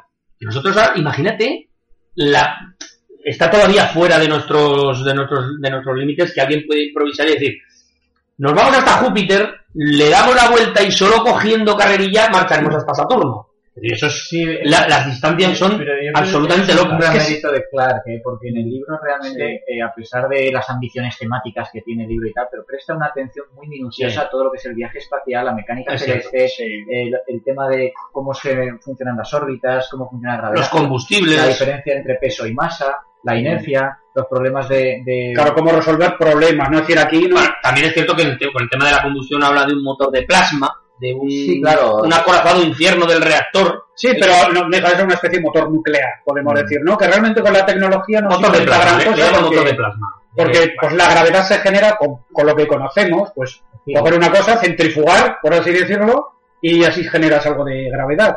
Eh, ¿Cómo viajar de un planeta a otro? Pues no tienes un motor de warp de estos, ¿no? De, sino que velocidad absurda. de curvatura. un motor de- no tienes un motor de curvatura, sino que haces, pues, como se hace ahora, que es hacer escarambolas, o sea, es como jugar al, al billar a- con varias bolas, es decir, de hecho hay veces, pues con algunas misiones que ha habido, Sí. que tienes que viajar a Plutón y primero tienes que ir a Venus, manda la sonda a Venus para que rebote, coja velocidad, luego vaya para otro lado, entonces, ojo que es realmente complicado lo que se Y sin, hace. y sin embargo, todas estas sondas que utilizaban este tipo de, pues, de movimientos celestes, ¿no? Para coger velocidad, esto llegaría después. Estamos hablando en 1968. Claro, era la teoría. Bueno, 68 es cuando se estrenó, pero la película se llevaba gestando, empezó a rodarse en el 65, en el invierno. Entonces, caramba, esto era todavía muy avanzado, ¿eh? Sí, sí, como que se sabía lo que había que hacer, pero no existía todavía o, la, o los medios técnicos o... Recordemos que Clark, en los años, creo que fue en un artículo que publicó en los años 40, ya especificó y dijo y describió cómo iban a funcionar los satélites de comunicación. Sí, sí. O sea, este- estamos hablando de un tío que tenía, en fin, una visión del futuro y de la Una buena tecnología que sí, sí. Y esto nos sitúa ya en el tercer acto de la película. Exacto, sí, Manuel. estamos en ello. eh, hasta Júpiter, ¿cómo se llama? From the Júpiter to Beyond o algo así. O no, eso viene después, en el cuarto. Bueno, en el, No libro, el son varios capítulos. Sí, son varios No- capítulos. pero bueno, Pero bueno, básicamente. o más allá de Júpiter. Entonces tenemos, no, se nos dice, ¿no? Aquí ya estamos en 2001, ¿no? Eh, nave Discovery, la nave descubrimiento, que en la cual tenemos, pues, a dos tripulantes, bueno, cinco, tres que van hibernados, y dos que van despiertos pues para tripular la nave. El señor David Bowman, precursor de David Bowie, David Bowman y Frank Poole. y Frank Poole, ¿no? Entonces, bueno, eh, una vez más en el libro se dan más detalles de cómo su rutina en la nave, pues que tienen que hacer turnos, eh, y bueno, y al, y al En la novela hay un grupo de 10 capítulos que tiene que ver con toda esta parte y le llama Descubrimiento, obviamente Discovery. sí. El nombre de la, el nombre de la nave, disculpa, Miguel. Entonces, bueno, eh, allí en ese momento, nosotros tampoco como espectadores no sabemos por qué estamos ahí. ¿Qué pasa? Solo sabemos que van a Júpiter. Punto. No sabemos nada más realmente. Estamos como la tripulación. Yo, Los yo te decir, ellos tampoco saben dónde van. Ellos no saben dónde van. Pero eso tampoco lo sabemos nosotros. Bueno, tampoco lo sabemos. Es decir, sabemos que, que- que están allí, que van a Júpiter, porque una vez más, se habla poco, se habla lo justo. Tenemos pues este mensaje de cumpleaños de Frank Poole, que está ahí tumbadito de hola, cumpleaños feliz. Parece- Esa escena me parece muy dura. ¿eh? Y- Ahora, ahora diré por qué.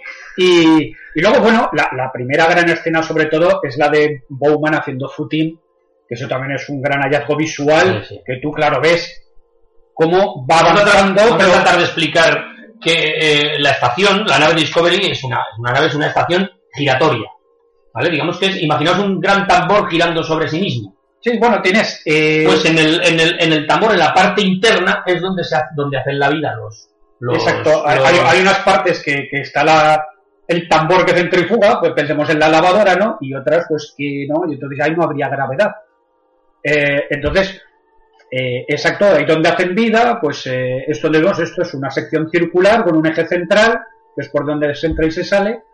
Y, y eso, pues vemos un poco, pues cómo se entretiene, pues bueno, jugando al ajedrez con Hal, Hal que, que, claro, y hay que hablar de él. Eh, lo o que haciendo footing, per- perdona. Sí, hemos, visto cómo hacen footing. Recordemos que para imitar ese para imitar esa sensación de gravedad cero Stanley Kubrick mandó construir un, es- un, un estudio circular un, un, un escenario Una gran escenario una- gran estructura en la que en la que el una, una estructura que daba vueltas sobre sobre un eje igual que un hámster eh, corre sobre una de esas norias circulares chiqui, chiqui, chiqui, chiqui, para crear el efecto contrario o sea la nave la, la cámara acompañaba al- a la persona que hacía footing, a Frank Poole, y daba la sensación de que daba toda la vuelta. O sea que es como si el, como si la noria estuviera parada y el hámster diera la vuelta completa a, a la noria. Sí, Es un efecto muy especial. Sí, sí. O sea, muy especial, muy impresionante. Pero no nuevo.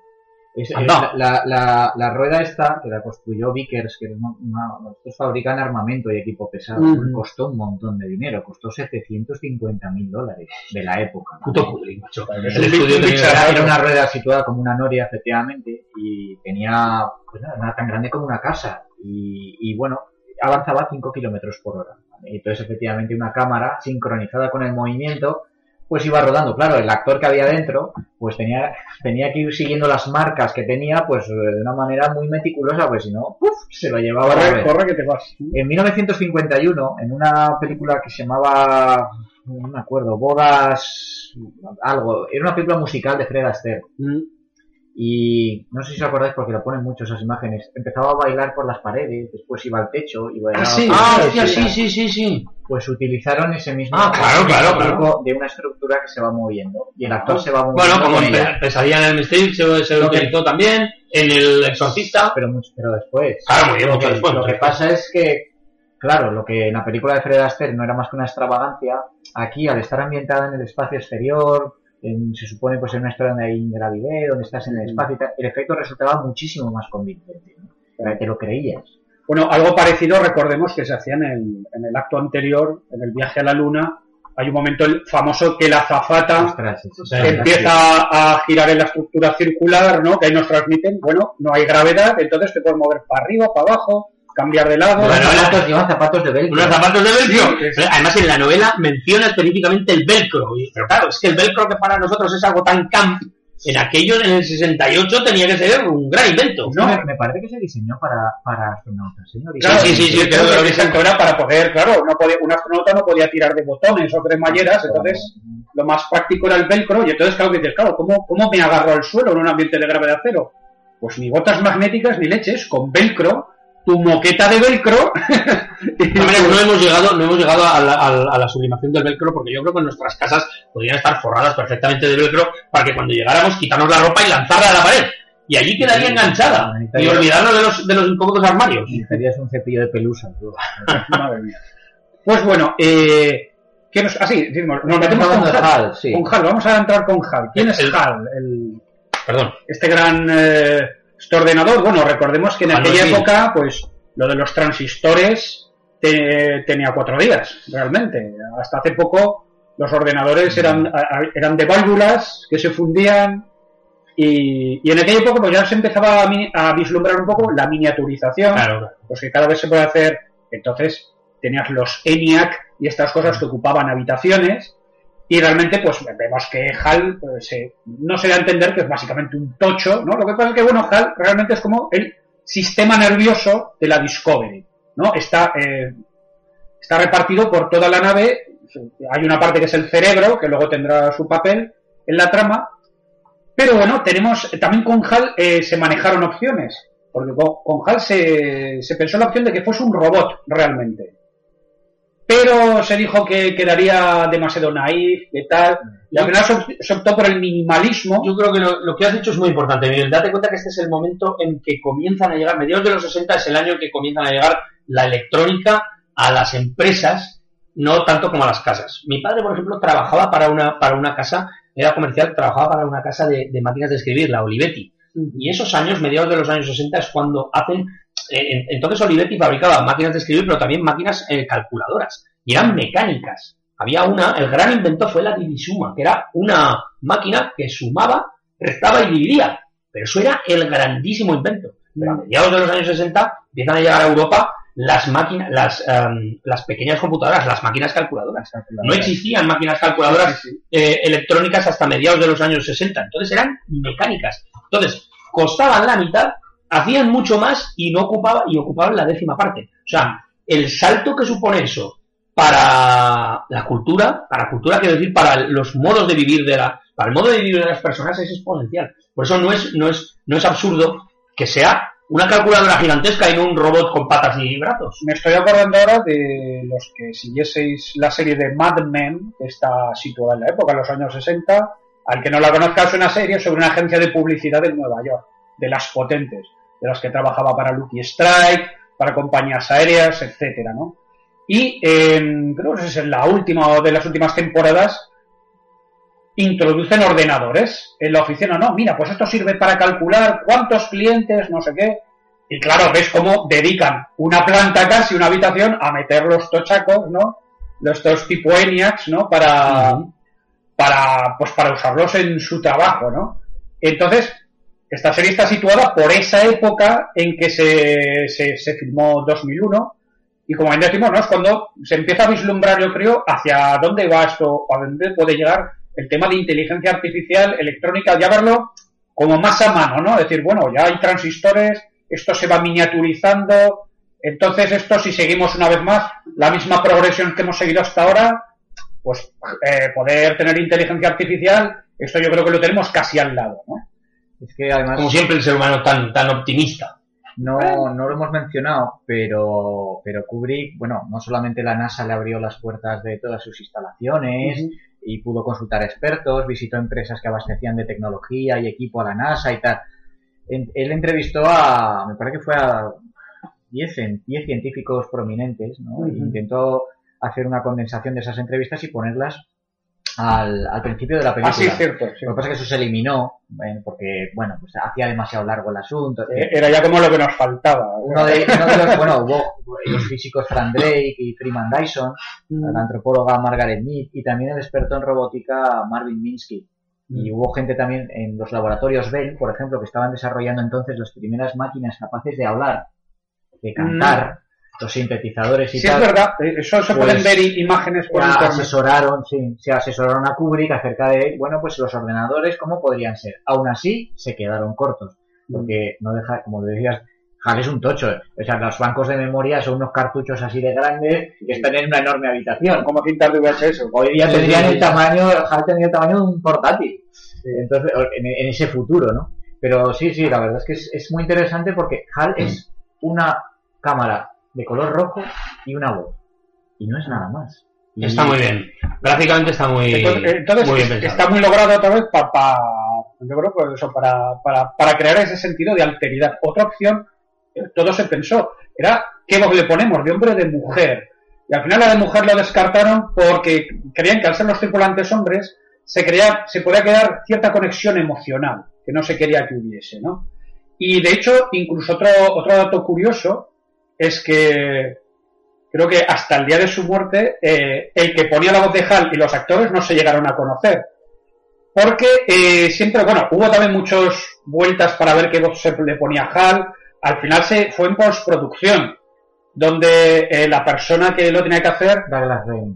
Douglas Rain, pues, pues grabó, que además como no debía ser tampoco como un estricto profesional del género, comentaban que estaba muy nervioso y que entonces movía el pie, hacía taca taca, y eso se metía en él y, y al final el Kubrick le dijo, ah, venga, le puso en un cojín, le dice, pero tú habla cómodo, y, y de que entonces, por eso los diálogos también pueden sonar como desapasionados también, ¿no? Porque realmente, claro, no, no hay tampoco una conexión emocional, porque no están hablando en el mismo momento.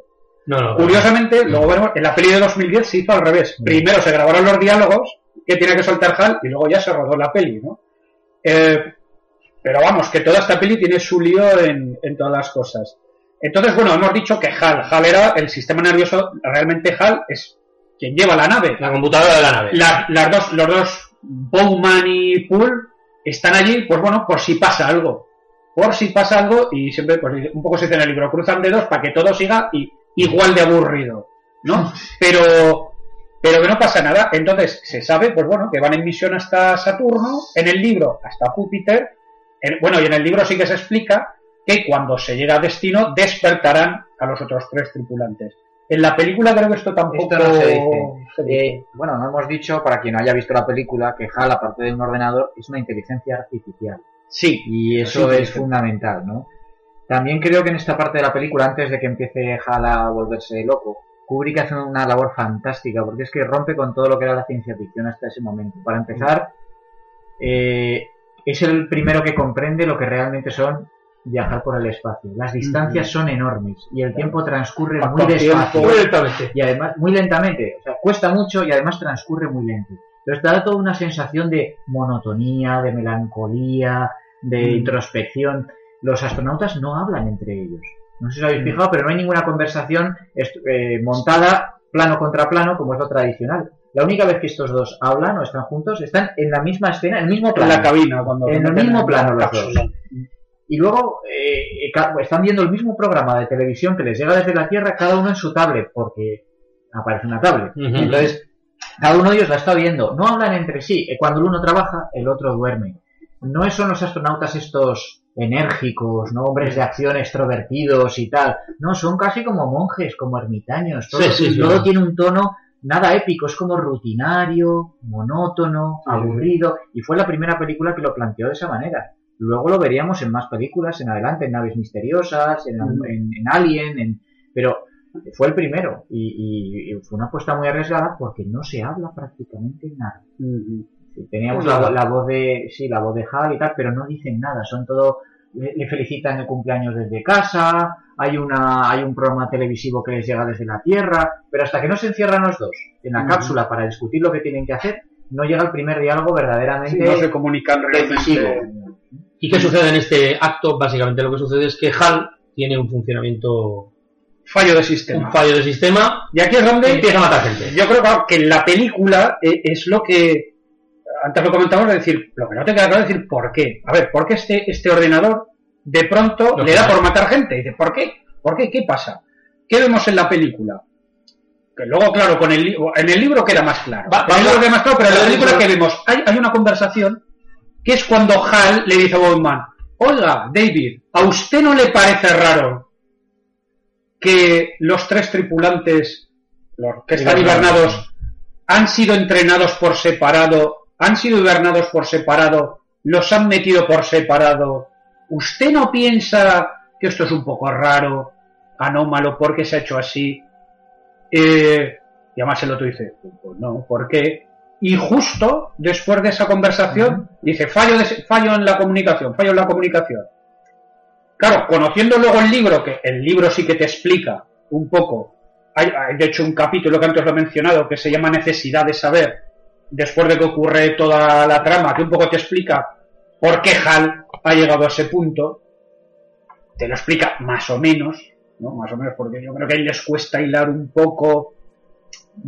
eh, pero claro, esa conversación, con lo que sabemos también por el libro, es curiosa porque Hal conoce el objetivo de la misión, sabe por qué pasa todo, pero aún así tiene un, un diálogo con David Bowman, como por qué, como queriendo que él mismo llegue a las conclusiones que él sabe, para él poder salir de, de esa contradicción lógica, que es la que al final, porque el problema, bueno, eh, vamos a explicarlo claramente, parece ser que Hal se vuelve loco, ¿por qué?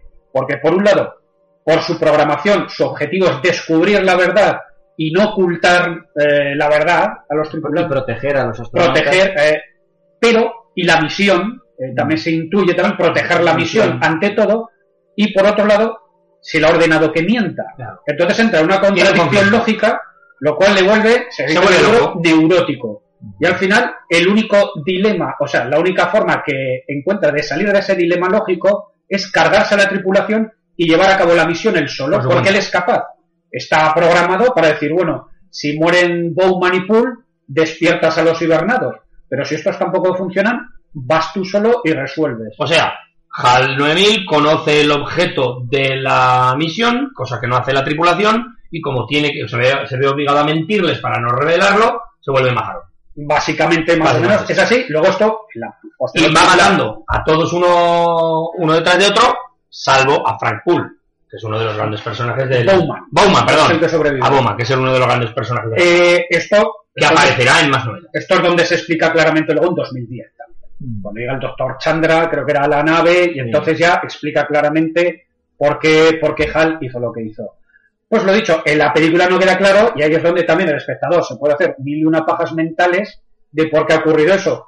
Antes lo hemos mencionado eh, fuera de micrófono, que por ejemplo Pumares, Pumares teorizaba que es que eh, el, el siguiente acto de la película era como el fin de la edad de las herramientas para el hombre, y como Hal es una herramienta, Hal sabía que se dirigía a su fin, y Hal no quería llegar a Júpiter.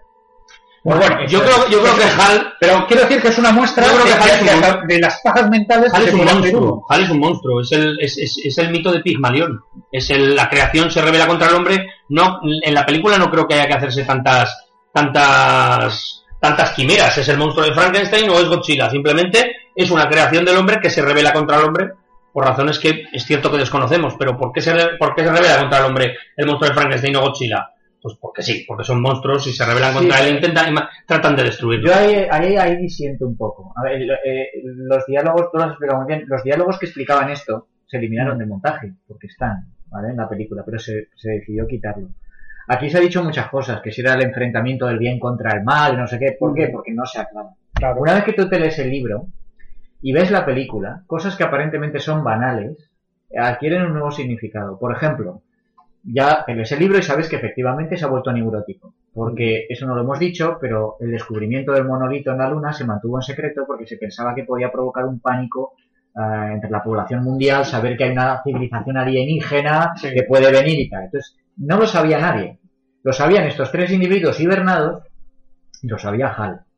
Creo que ayudaría también a explicar a la audiencia cuál es el objetivo de la, de la Discovery. La- bueno, creo que El, según nos el cuentan- objetivo secreto, claro, es, El objetivo secreto es ir a, la- a- a donde, a donde iba la señal que había ahí. Él sabe que la señal a Júpiter. Cuando descubren en la Luna, en el cráter Pico, descubren el monolito, lanza una señal a Júpiter. A Júpiter o Saturno, según leamos la novela, veamos la película. Y el, como eso era una misión secreta, la Discovery va a buscar ese punto de llegada para ver qué coño pasa ahí. Aunque Porque teóricamente Aunque finalmente va a la misión de. va en una misión, sí, bueno, de- de- científica. de- bueno, Pero, pero lo que HAL 9000 sabe es que tienen que ir a perseguir una señal alienígena a un punto del sistema solar Vale. en Júpiter. ¿Vale? Entonces, el- Eso ayudará a la gente a entender. El asunto es que cuando están los dos astronautas eh, mirando una entrevista que les habían hecho en la televisión y tal, hay un momento en que el periodista le, le pregunta, creo que es a Bowman, le dice, eh, pero Hal eh, tiene, tiene sentimientos, porque es una inteligencia artificial muy tal. Y entonces Bowman dice, al menos actúa como si los tuviera. actúa como tal. Dice, pero si los tiene o no, no creo que nunca lo podamos saber. Exacto. Y entonces, claro, el asunto es que, que ahí está la clave. Lo que te está diciendo es que el ser humano, que es lo que pasaba en Frankenstein, y esto es muy viejo. ¿eh? ha creado algo que no sabe realmente lo que es. Ha creado algo muy sofisticado que, que, no, s- que no, lo, no lo considera como algo vivo, pero sí está vivo, tiene autoconciencia, sabe cuándo ha nacido, sabe que está vivo y tal. Y de repente, cuando deciden desconectarlo porque parece ser que hay un error y tienen que hacerle un chequeo, el ordenador, que no conoce la- la- el concepto de dormir, es decir, perder la, ha dormido nunca. perder eso la es- conciencia y volver a despertarse con la personalidad y los recuerdos intactos, entonces toma ese acto de los humanos como un acto de, bueno, De agresión. Sí, eso en el libro también se explica mejor la parte que tú has comentado, ¿no? De decir, de, bueno, eh, el comportamiento de Hal. Dice, pues claro, se le ha dotado de cierta manera de comportarse para que tenga más empatía, por así decirlo, el, el trato con los humanos sea más fácil. Eh, entonces, eh, dicen, claro, ¿hasta qué punto este comportamiento es una simulación de, de sentimientos, de emociones, o Es realmente programa, es un o programa. es un programa o realmente hay, hay una, una conciencia detrás, que sea lo, lo interesante. Y por otro lado está el otro factor de que, tanto, si bien al principio empiezan los fallos, que pueden ser, aquí no sabemos si realmente son provocados por HAL o son errores causados por, por HAL, porque, quiero decir, HAL cuando ya ve la amenaza, es que al principio está este fallo que dicen, falla este módulo en comunicaciones Mm. tenéis que ir a cambiarlo. Van, lo cambian y cuando revisan el que han cambiado dicen, está perfecto. En el libro se especifica, eh, no me acuerdo ahora si en la película, que en la Tierra hay otros computadores HAL que también están ayudando a la misión. Y dicen, bueno, nuestros computadores en la Tierra dicen que es todo normal y que los datos que nos van llegando de la nave es que últimamente hay ciertas cosas en HAL que no nos cuadran mucho. Con lo cual, se les informa y claramente con HAL escuchándolo, lo que tú dices de, a lo mejor tenéis que apagarlo y si hace falta continuaremos la misión con los ordenadores desde la Tierra. Entonces aquí es cuando Hal dice lo que decimos, claro, Hal no ha dormido desde que despertó y no conoce lo que es estar apagado, que para él puede ser la muerte. Para esto necesitamos ingenieros para que no nos, para que tengas un problema con el ordenador y al final te digan, coño, apágalo y vuelve a encender. Reinicia. Reinicia, pero tío. Reinicia, reinicia. Bueno, señores, ¿qué os parece? Entonces Hal tiene miedo. Deberíamos ser un poco más ágiles porque llevamos hora y media y todavía no hemos terminado con el Bueno, de la primera película. Yo creo que si no, luego con lo, lo demás podemos ir más ligeritos, que tiene menos misterio. Pero, pero entonces, claro, otra respuesta posible es que, claro, Hal de primeras no quiere como matar a la tripulación, pero cuando ve la perspectiva de que puede ser desconectado, ahí surge como el instinto de preservación de decir, no, no, a mí no, sí, a mí. Y entonces es cuando, bueno, tenemos las escenas que vemos que otra vez dice, vuelve a fallar, tiene que volver a salir alguien a cambiar, vuelve a salir Frank Poole, y entonces, cuando está Poole en el exterior, que además esas escenas son muy chulas también de cómo se, se sitúa para cambiar, luego lo que hemos dicho, en el espacio que no hay sonido, solo se oye la respiración, Sí. que creo que es la respiración del mismo Kubrick, el que hizo el, el sonido de la respiración, y entonces lo que hace Hal es usar una de las cápsulas para, por así decirlo, atropellar a, a y proyectarlo hacia el espacio. En la película se ve muy bien cómo va como girando y además tiene el tubo como del oxígeno cortado. ¿no? Se ve que está así como intentando meterse el tubo. Y ahí sigue Pool en algún lugar del éter. Bueno, hasta, hasta 3001. y, y además, eh, bueno, aquí tenemos una diferencia, libro-película. En la película tenemos que Bowman sale a buscar a Poole, lo recoge, lo llega a recoger, lo vuelve a llevar a la nave, pero entonces Hal no le deja entrar en la nave. Y dice, como lo siento, pero ya sé lo que queríais hacer. Nos hemos saltado, bueno, un poco la escena también de la, que es muy buena también de la conspiración. Sí. Podemos decir, cuando Bowman y Poole intuyen, hablando. intuyen que la cosa va mal, y ves, por ejemplo, aquí, eh, Kubrick no utiliza palabras, pero está bien claro lo que pasa. Claro, dice, están los dos, se meten dentro, empiezan a, a decir, bueno, a ver si lo vamos a tener que apagar, tal, te sale el ojo, Se meten Te dentro y prueban, eh, se meten dentro en una cabina en la que no hay Audio. micrófonos, no hay audio. una de las Y entonces prueban a decir, Hal, Hal, ¿nos oyes? Vale, estamos aislados. Tío, ¿qué, pasa, ¿qué está pasando? Este robot nos quiere joder vivo. Pero ahí, por ejemplo, sí que lo narra muy bien, porque realmente sin, sin, sin explicarlo, el ojo de Hal las bocas de ellos mudas, Les lee. y entonces tú dices, claro, tú enseguida deduces, les está leyendo los labios. Ve- Pero, pero, por ejemplo, que, Porque además aquí lo explica visualmente, pero lo explica muy bien. Porque además puede rueda entender. un primer plano de los labios de ellos. No la cara completa, sino un primer plano de los labios. Claro, Se a- entiende estupendamente. ahí se entiende, así como otras cosas decimos que, joder, hay que estar muy atento o puedes pensar lo que quieras, aquí, por ejemplo, lo explica visualmente muy bien. Ah, no hemos comentado que se carga también a los que están hibernados. Sí. Es que el, el- yo creo que ahí, ahí no queda muy claro. En el libro dice que Hal desarrolla una neurosis y los fallos, los fallos los provoca inconscientemente, ¿vale? Sí, Porque lo que sería algo subconsciente. Lo que, está, lo que está intentando es, eh, aunque sea inconscientemente, es provocar un, un corte de comunicaciones con la Tierra para escapar del control de misión, para Mm. escapar de, de los que están en la Tierra, impidiéndole que les revele a la tripulación, a Bowman y a Poole, les revele el verdadero objetivo de la misión. Sí. Entonces, esos fallos son inconscientes y tal. También dice en el libro, yo creo que Clark en el libro pinta un HAL bastante más máquina, podríamos decir. Entonces dice, no, es que el objetivo de HAL es la misión. Y como piensa que lo van a pagar, no solamente está autopreservándose, es que él piensa que la misión no se puede llevar a cabo sin él. Entonces, bueno, pues como lo prioritario es la misión, estos Los humanos son prescindibles. efectivamente. Eh, en relación con lo de las muertes, a mí me gustaría apuntar, es que eso está, está muy bien, muy bien hecho. Comentabais antes lo del mensaje, estaba Frank Poole en una camilla, recibió un mensaje de su casa felicitándole el cumpleaños y tal. El tío no mueve una ceja. Sí, sí. O sea, está en la camilla y no prácticamente casi no mira en la pantalla. O sea, ni una sonrisa, ni una expresión de satisfacción porque se acuerdan de él, por ver una cara conocida. Nada. Es como un maldito robot. Con Bowman igual. Tú te fijas con Bowman cuando le dice, Jardín, ¿no te parece que hay algo raro y tal? No mueve la expresión. Incluso cuando está en apuros, cuando están preocupados, realmente no, no, no, no notas como debería ser esa tensión y tal. Eso, eso es deliberado. Lo quisieron hacer así. Y al final, lo que, lo que consiguió Kubrick es que el personaje más humano de la película fuera el ordenador. La La muerte que expresa emociones. realmente. Exactamente. La muerte de Poole transcurre fuera de cámara, no se ve lo que pasa. Se ve que la, la cápsula como que Sí. se va acercando y luego aparece él a la deriva del vacío, sí. pero no se ve cómo muere. Y los otros tres que mueren en las, en las eh, cápsulas de hibernación, simplemente la muerte se indica pues por unas líneas de, Sí, funciones de- vitales que pasan a ser planas y tal. Y ya está.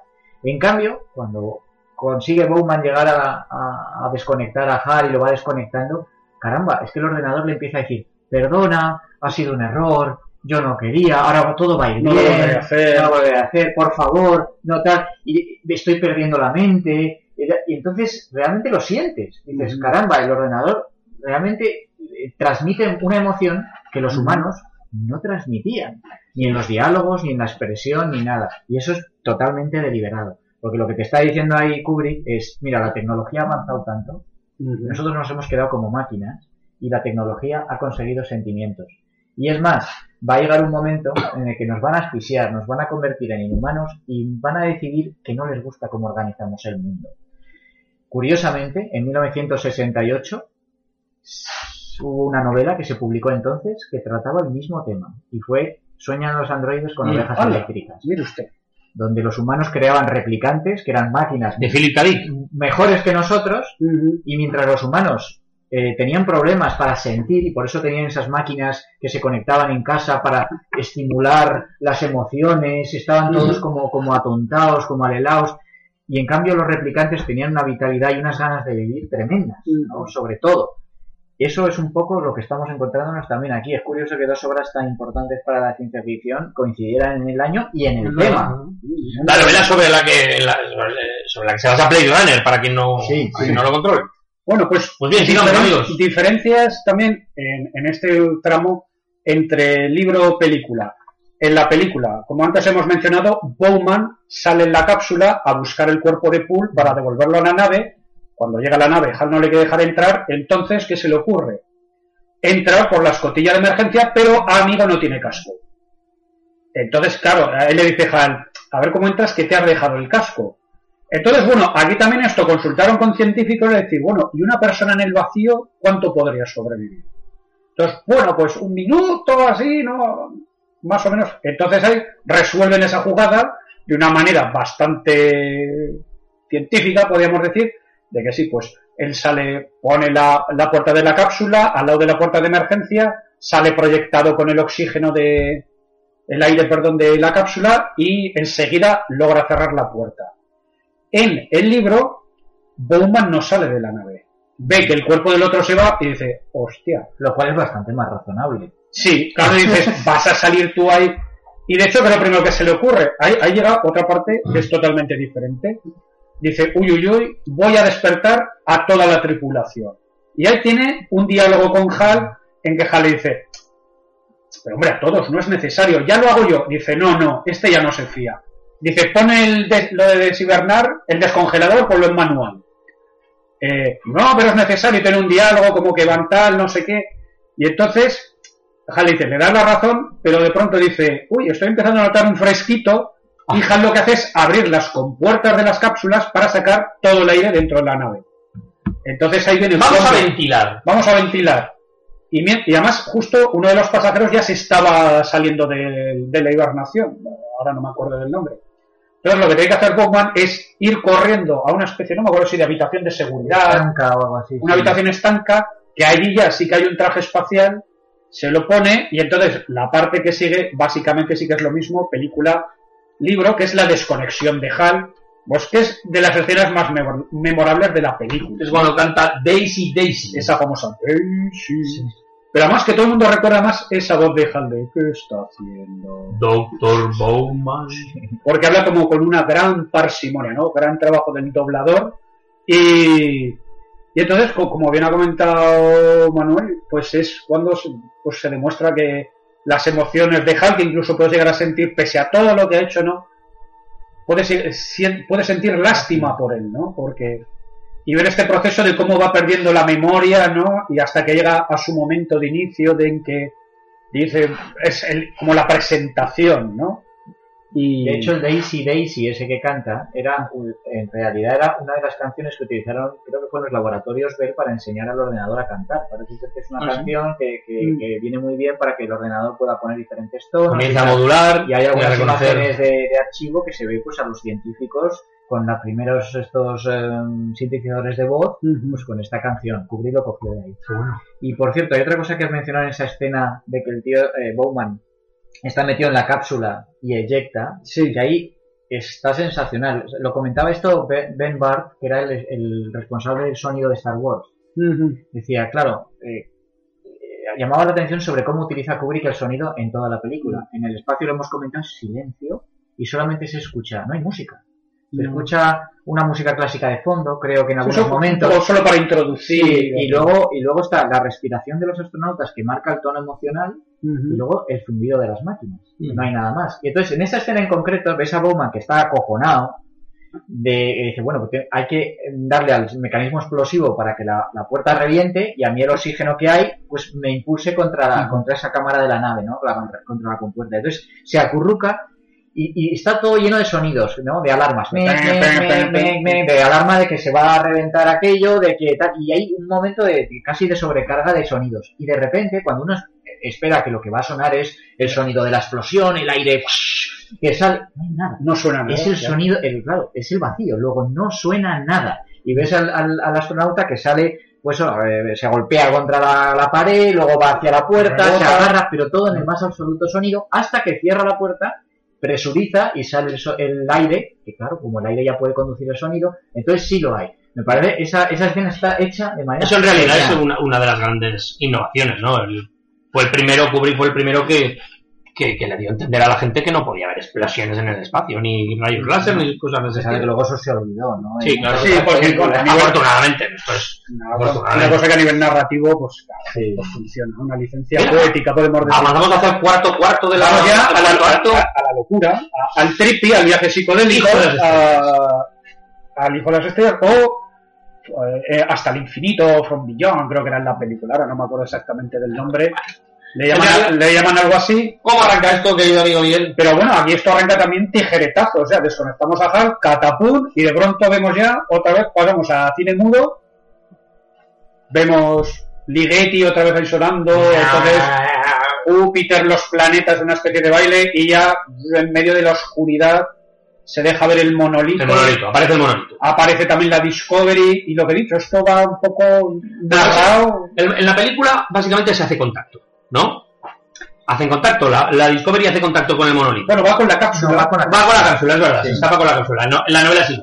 Mira, Sí, por, por otra vez aquí se explica mejor. por resumir un segundo, por resumir un segundo el, el- el cuarto acto, y, o sea, yo, yo cuento el, el de qué va, Sí. y luego cascamos lo que Luego nos parezca, desmonta. para que la gente no se, no se pierda.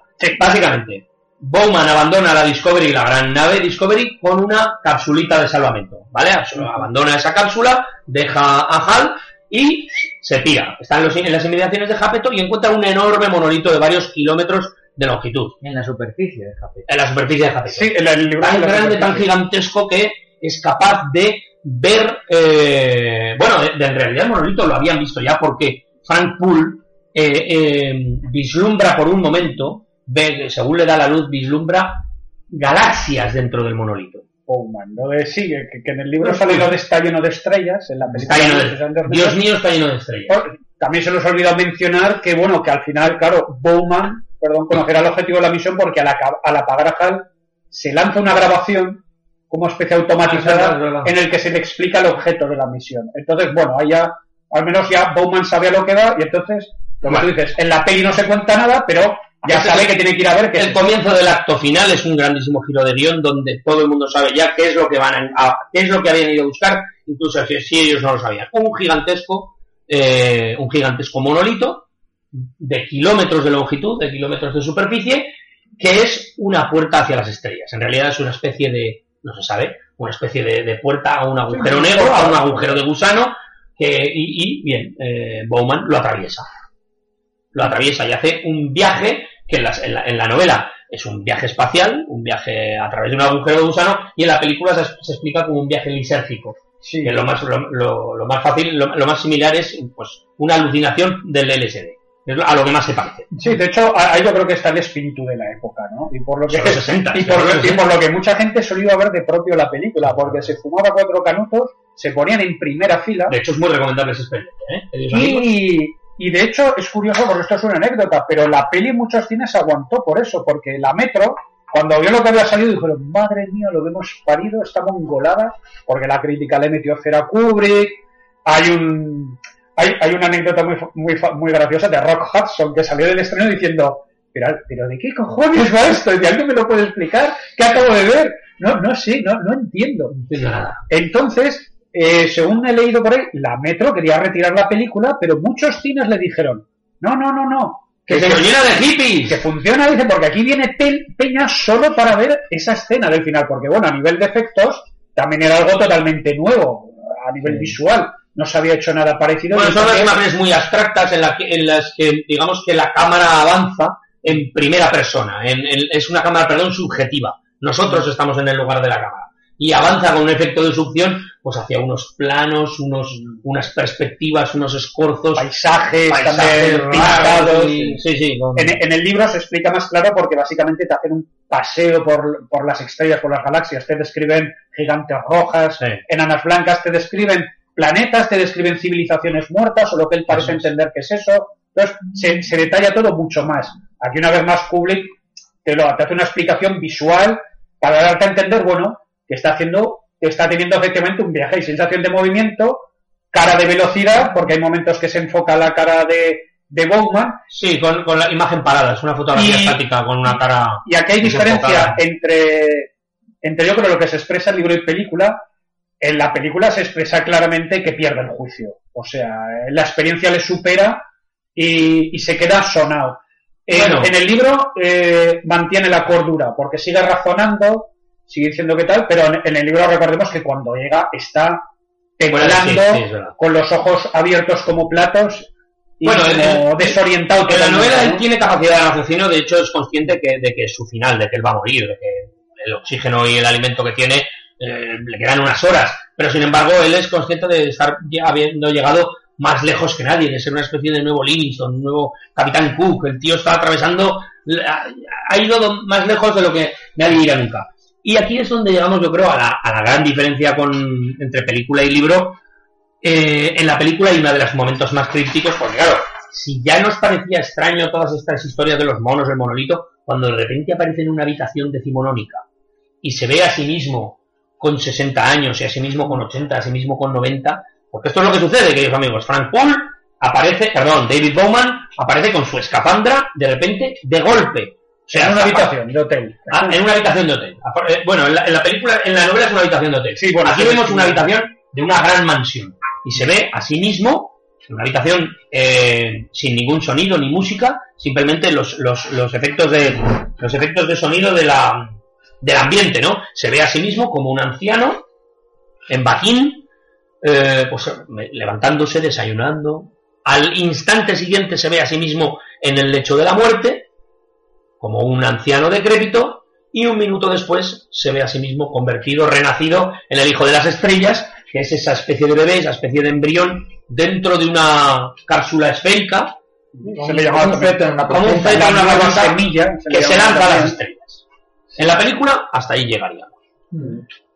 Y no sé si queréis decir algo, En el, en el libro, sí. pero el libro va mucho más. Se cuenta de manera diferente En el porque libro- el ritmo es otro. El ritmo es otro. En el libro, efectivamente, él tiene capacidad de raciocinio, se da cuenta de lo que le está pasando y, efectivamente, aparece en una habitación de hotel. Pero no hay un segundo doble, un tercer doble. Yo con los años, no en su momento, no entendí nada, con los años al, al- al- al analizar la película, decía, bueno, pues a lo mejor como lo que ha atravesado es una especie de agujero negro, hay una especie de deslizamiento a través de su vida, como en las novelas de Kurt Vonnegut, como en, como en Matadero 5. A lo mejor vive varios espacios, de, va- varias, mm, varios periodos de su vida a la vez. Sí, como una distorsión Claro. espacio-temporal El, protagonista de Matadero 5 es capaz de vivir varios momentos de su vida, el pasado y el futuro a la vez, en el mismo momento. Quizás sea eso. Bueno, pues la novela es de otra manera. En la novela, esa, esa habitación de hotel es una recreación que aquella civilización extraterrestre ha creado para él. Es una casa de muñecas que han creado para él, donde puede ver en una televisión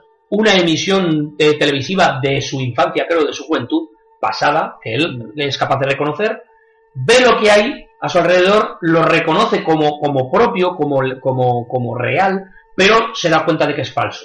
Porque cuando abre la nevera, por ejemplo, ve que todo forma... em, to- él llega a beber, a abrir una lata de cerveza y a beber, pero se da cuenta de que todo sabe igual.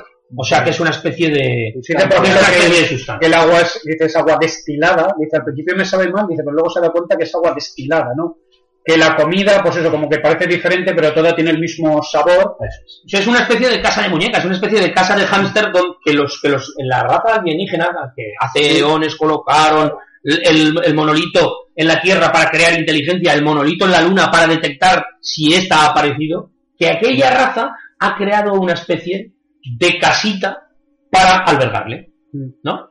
Pero aquí mm, todo se resuelve, por decirlo, en una noche, porque en el momento en que Bowman se echa a dormir, por así decirlo, a descansar, se dice en el libro, y esta sería su última noche como Bowman, y lo que se dice es que mientras duerme la habitación se disuelve, salvo la cama, y ahí comienza el proceso de transformación. Se nos explica en qué tipo de ser se transforma, pero no se describe físicamente. O sea, no. Aquí Kubrick, pues bueno, se le ocurrió lo del feto, este y tal, como el nuevo ser, Sí, a ver. una cosa totalmente críptica, ¿no? Te ponen, bueno, el monolito delante, cuando tiene este último momento, que es también bastante evocador y emotivo, ¿no? El viejo en la cama que alza la mano hacia el monolito. Como habían hecho los monos. Ah, es verdad, muy bien. Sí, en la luna. Ah, claro, eso se me olvidó decirlo. En la película, en realidad, el viejo en el momento de la muerte alza la mano y tiene delante al monolito. Entonces, sí que, hombre, sí que ya, aunque no te enteres mucho la jugada, sí que conectas el mono, el principio de la película, con este paso, Que bueno, el siguiente paso en la evolución, otra vez está el monolito aquí. Aquí sí que claramente, porque coño, lo han provocado ellos, ¿no? no son testigos antes de este tío aquí, provocan una transformación en esta especie de feto que, que, nos, que Kubrick no nos cuesta mucho más. Aparece el feto, aparece la tierra, adiós, gracias por haber venido. Sí, eso Y es. entonces la gente se debió quedar como así. Adiós y gracias por el pescado. O sea, imagínense cómo se, quedó la peña cuando dice, ¿ya? O sea, ¿me vas a dejar así, hijo de puta, no? Y sin embargo, la novela va muchísimo más lejos. Y claro, eh, eh, la- Bueno, sí, a ver. lo deja más claro. Yo lo creo- deja más claro. Yo creo que es que esta parte de la novela fue la que descolocó absolutamente a todo el mundo, ¿no? Porque lo que era una película de ciencia ficción, que pues, tenía elipsis, tal, era rara y tal, de repente se transforma en un experimento vanguardista, ¿no? Que Mm. además ni siquiera es literal, porque lo que nos está contando es una alegoría. Eh, Arthur C. Clarke lo que dice es que, en el libro este que os había comentado, es que se barajaron muchas ideas, ¿vale? Pero en todas las propuestas de guion que hicieron, siempre estaba que Bowman era acogido por una especie de comunidad galáctica humanoide, Claro, benevolente sí. y tal, que lo que hacía era ayudar a, a evolucionar y tal.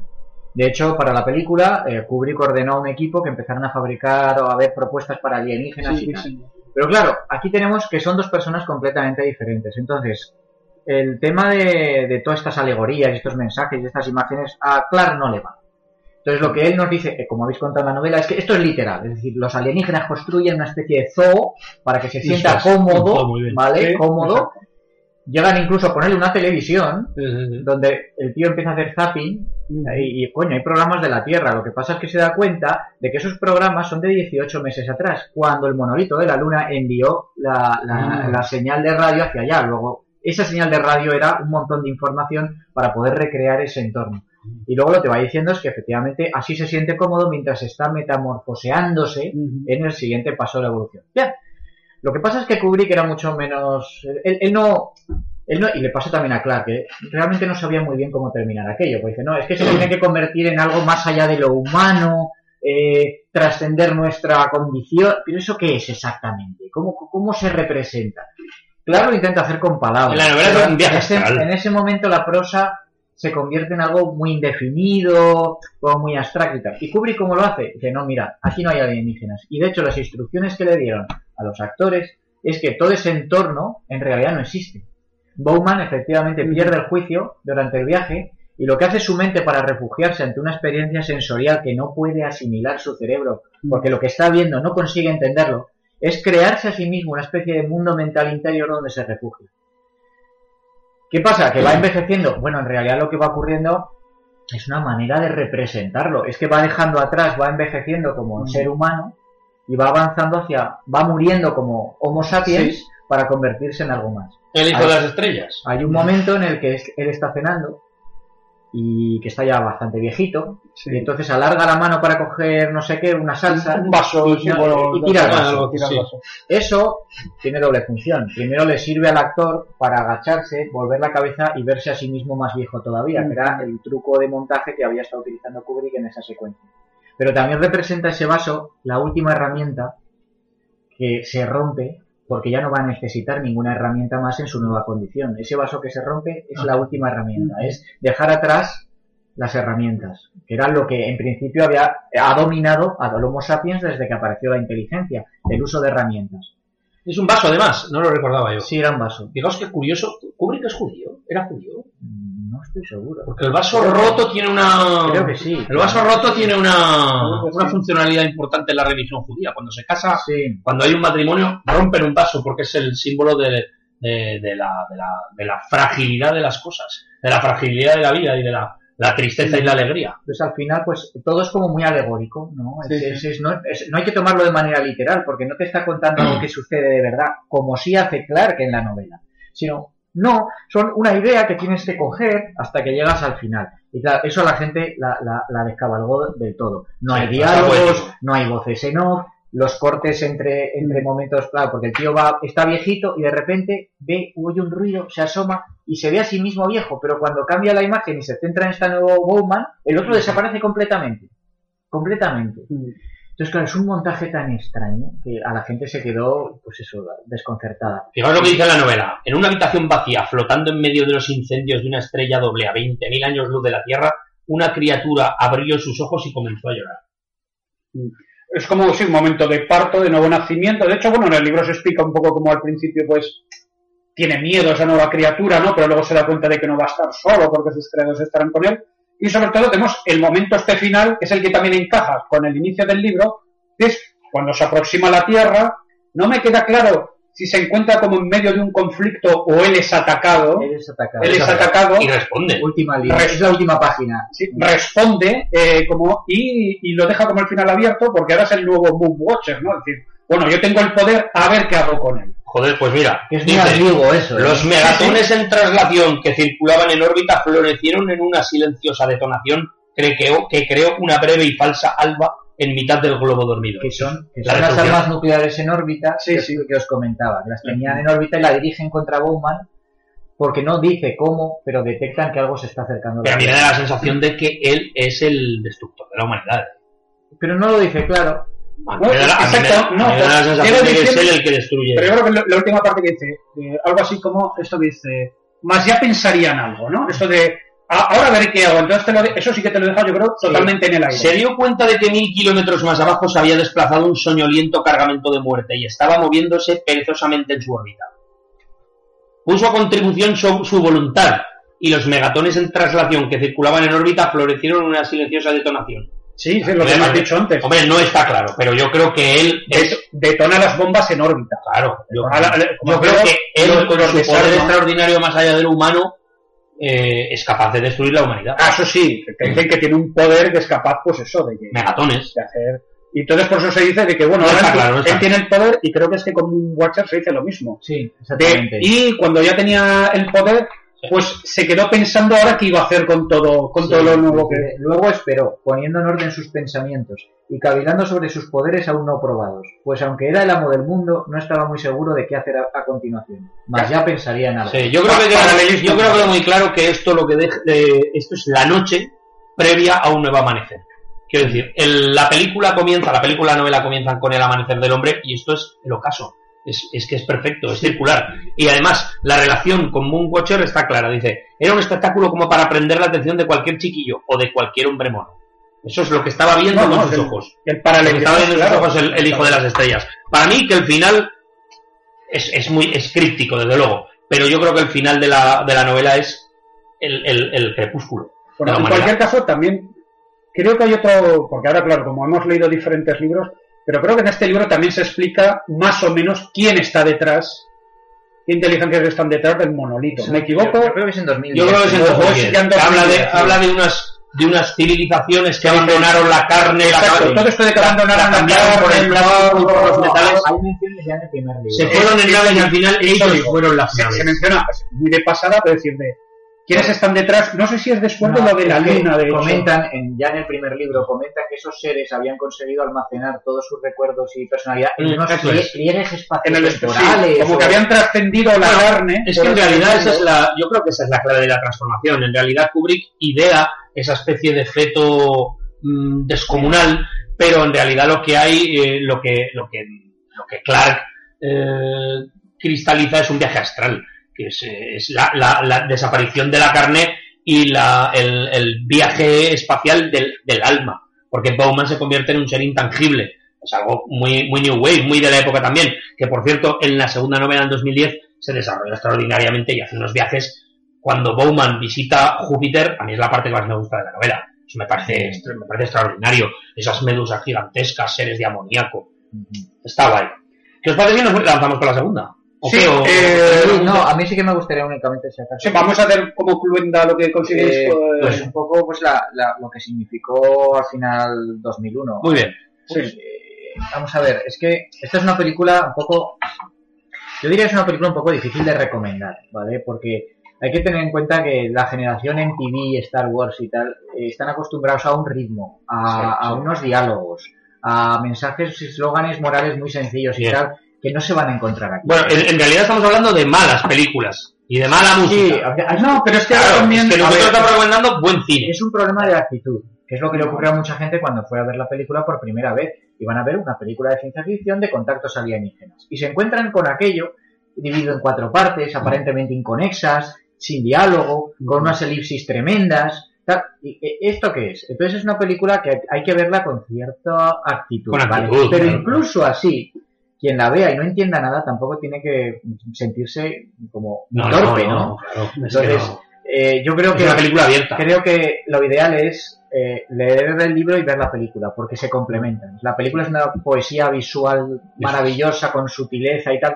Y Clark es muy sencillo, muy conciso, y también incluye cosas, todo lo que hemos dicho de cómo es el viaje espacial, todo eso que no está en la película. Es una exposición de fotografía. La, la- la película es una exposición fotográfica. Tampoco tienes el relato, ¿no? Cuando vas vas a ver una exposición de fotografía, no tienes el relato total. No has estado donde ha estado el. No has escuchado a las personas a las que ves, no las has escuchado hablar, te quedas con una parte. Yo pienso también que aquí Kubrick fracasó como narrador. Yo eso tengo que Yo estoy de decirlo. acuerdo y, me, y me gusta, me gusta la película, me gusta mucho, la he visto muchas veces. Pero, es decir, yo entiendo que una película puede ser compleja o difícil de seguir, pero si la ves otra vez y otra vez y otra vez y no entiendes ni el final ni qué es lo que te quiere contar, es que hay un problema. Sí, y puede que el, claro. el- el autor haya satisfecho su ego y su experimento personal, pero a la hora de transmitirte a lo que él quería, no lo ha conseguido. Claro, tienes que Yo comunicar. insisto, si no, yo- si no hubiera existido el centinela, lo comprendería. El tío dice, bueno, yo me inventé esta historia. A ver quién, quién, quién tiene la, la pitera de decirme que me equivoco. Pero es que estaba adaptando un relato de siete páginas donde queda clarísimo el objetivo del monolito. Yo y creo- él, ese objetivo, lo obvia en la película. Yo creo que sí, por cierto, inaugura, yo creo que, ah, bueno, más coinciden en el año, ¿no? Hemos dicho Planeta de los Simios y 2001, inauguran una nueva, una época en el cine de ciencia ficción que llega hasta Star Wars, con Star Wars vuelve la diversión, vuelve el entretenimiento, pero es una época que, en que el cine era más exigente con el público, a, a nivel de, por un lado, no, menos complaciente, para empezar, no te vamos a dar happy ends si no procede, porque no, no, no los vamos a forzar, te vamos a hacer pensar, te vamos a hacer reflexionar. Tenemos películas, por eso, Naves Misteriosas, Soy Lane Green o Cuando el futuro nos alcance, Colossus, eh, montones de películas que, que bueno, que, que son profundamente reflexivas, que no son películas de pim pam pum, de Es que son, son los años Sí, 60, es, es, es, es es, el espíritu de la época Claro, es- una época que después, el 68 es el, la cima de los 60 como época feliz. A partir de ahí va cuesta abajo. Los 70 ya es una época más oscura, crisis económica, eh, Vietnam, lo que ves tú, la Sí, guerra, claro. terrorismo, el terrorismo. Pero es cierto que los, los 60 son, es la época de las flores, pero Del de- optimismo. las flores, del optimismo al margen de la sociedad. Quiero decir, puedes ser optimista si tú te lo montas, si fumas el opio adecuado y estás en el concierto adecuado, pero eh, los 60 eran eh, optimistas frente al ser humano y pesimistas frente a la sociedad. O sea, el ser humano puede ser eh, libre y, inteligente y feliz si vive en las montañas en un tipi. No- escapista. no, Podemos claro, decir que en los escapista. 60 la cultura hippie era escapista, es, básicamente. es. No te ríes nunca de, de los políticos, de tu gobierno, todo el Y, te y- los 70 vuelven un poco a, a los problemas ya de decir de, bueno, pues lo que decimos en el cine se habla de ecología, de guerra, de destrucción, de racismo, porque el, el planeta de los simios no deja de ser una parábola del racismo, de lo que vive entonces la, la sociedad negra. Y entonces, y, y lo que decía yo a nivel de, de ser el cine complaciente, ¿no? Es de lo que se peca ahora, ¿no? De, por un lado, de que si Kubrick peca de no explicar nada, ahora hay que explicarlo todo. Y cosas, por ejemplo, como el monolito, coño, si te estás enfrentando a un misterio, si es un misterio, tampoco tienes por qué explicarlo. Por- así como veo, por ejemplo, que es más necesario que expliques por qué Hal llega a la, a la locura, o que al menos lo dejes más claro, explicar el que es el monolito no es necesario. ¿Por qué? Porque es alienígena, es incognoscible, es impenetrable, entonces no es necesario. El happy end no es necesario. Hay una película como Interestelar que se le ha hecho un, un paralelo con 2001 Y lo tiene, claro. lo tiene hasta cierto nivel, pero claro, ¿de qué peca Interestelar? De que al final tiene que ir a un happy end. O sea, si eh, en, en los años 70 el Matthew McConaughey se hubiese quedado dentro del agujero negro, la humanidad se hubiese salvado, pero el sacrificio del héroe Es verdad. hubiese llevado a, a- a ese buen final. molado, como en el último hombre vivo, Charlton Heston, que, Sí, que eh, muere exacto. crucificado, nada menos. pero que sería al final más lógico. Pero se tienen que inventar una jugada para que no solo salga de allí, sino que aparezca a la hora- en el lugar justo, en el momento justo, para que encuentre su chavala y final feliz y todos contentos. Bien, sí, es verdad. Y tiene que estar todo perfectamente bien explicado, acuerdo, me además, encanta ¿no? eso. Aunque, aunque, la- aunque las explicaciones sean peregrinas, porque el problema que debe explicarlo todo Las es que no cuerditas, cuela. Es que a veces no cuela. Es decir, A, a pesar de todo, yo creo que es la No, no. película de ciencia ficción más adulta, Es sensata y arriesgada de los últimos 25 años. Tam- Sí, me, No, encan- no, me encantó han escrito muchas tonterías de, de, de, de, de 2001. Yo creo que Mm. ser una película muy vanguardista, porque los conceptos que tocaba, no señores. Y lo que estaba, lo que estaba contando aquí era el tema de la trascendencia. Primero, los peligros de la tecnología a través de Hal. Y el tema de la trascendencia de la humanidad, que esto era un tema que se venía eh, tocando desde principios del siglo XX en muchas novelas, con superhombres que era- eran mutantes, o el propio Arthur C. Clarke en bastantes libros y tal. O sea, que en realidad lo que hicieron fue ir para atrás en cuanto a temas a tocar, ¿vale? No para adelante. Oye, simplemente 12 meses antes de que se estrenara 2001, se estrenara una película que se llamaba eh, ¿qué sucedió entonces de la serie del Dr. Quatermass? Ah, en el, sí, en el sí. que unos alienígenas hacían evolucionar a unos simios hasta hombres. Caramba, eh, y, y se estrenó antes. Yo creo que el gran hallazgo fue hacer un cine adulto, sobre todo en forma visual, la manera que estaba contado, más que, oye, es que este tema, esto, estas ideas, esto es totalmente nuevo, esto es una, hombre, no, nuevos no. Nadie imitó, nadie pudo imitar a 2001. No, Pero, pero sí que hubo películas que intentaron hacer pues temas más trascendentes, ¿no? Por ejemplo, eh, Tardoz, Solaris, que las has mencionado. Los Zardos. El Abismo Negro, incluso Star Trek, la primera que hicieron. eh, Sí, era más. Sí, era Bello. más eh, Akira, eh, Viaje alucinante al fondo de la mente, Interstellar, tal. Luego hubo otras películas que cogieron esa especie de entorno hipertecnológico, higienizado, pero también muy asfixiante, como por ejemplo la de Amenaza de Andrómeda, Eh. THX-1138, Sí, sí, sí. El hombre terminal, Coma, y luego tienes pues el retrato del viaje espacial pues como una cosa rutinaria que realizan obreros espaciales, no superhombres como Alien, Alien. Alien, los camioneros del espacio. Atmósfera Cero. Es decir, que sí que, joder, es que la sombra de 2001 Sí. No, no, claro, sigue claro. ahí, ¿no? Pero es una película que es difícil de recomendar. Hoy, esa película a Stanley Kubrick no le habrían dejado hacer. No, te dan ni un duro para hacer esto. Y estarían, oye, memorándums y notas de los ejecutivos del estudio. Necesitamos una mujer, interés romántico para ver la película, más, más explosiones. Ahora más mismo, explosiones. ahora mismo 2001 sería, se- se- sería una serie de televisión. Sería imposible hacerla en cine porque en el cine la- los costes de distribución son tan grandes que necesitas llevar a niños de 5 y, de, y personas de 80 años. Y por eso hacen hacemos, vemos películas sin el interés cinematográfico de las grandes películas de los años 50 y 60. Esto es así. El cine Porque familiar. el amigos. cine familiar, eso sí, cine familiar, es así, todo es cine familiar, es que ya no hay cine adulto. Solo hay cine familiar, cine infantil, cine en fin.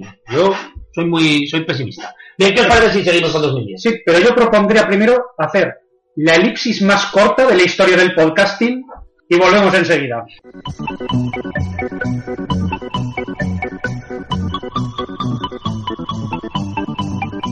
Pues ya estamos de vuelta. Lo prometido es deuda. La elipsis más corta de la historia del podcasting. Si supierais la cantidad de cosas que hemos hecho en este momento, Hemos distorsionado el espacio-tiempo y vamos.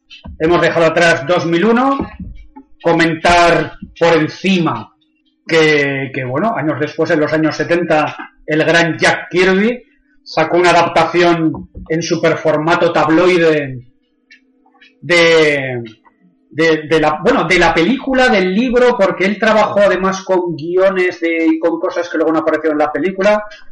Esto es un, un cómic que parece ser que por tema de derechos no se puede reeditar.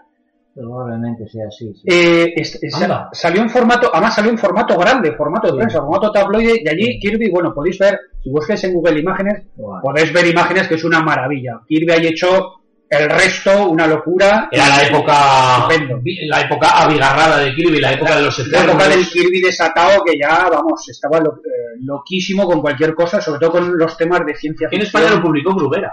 Aquí lo que salió es que hay dos cosas. Hay una adaptación de la película, que eso no llegó a España. No.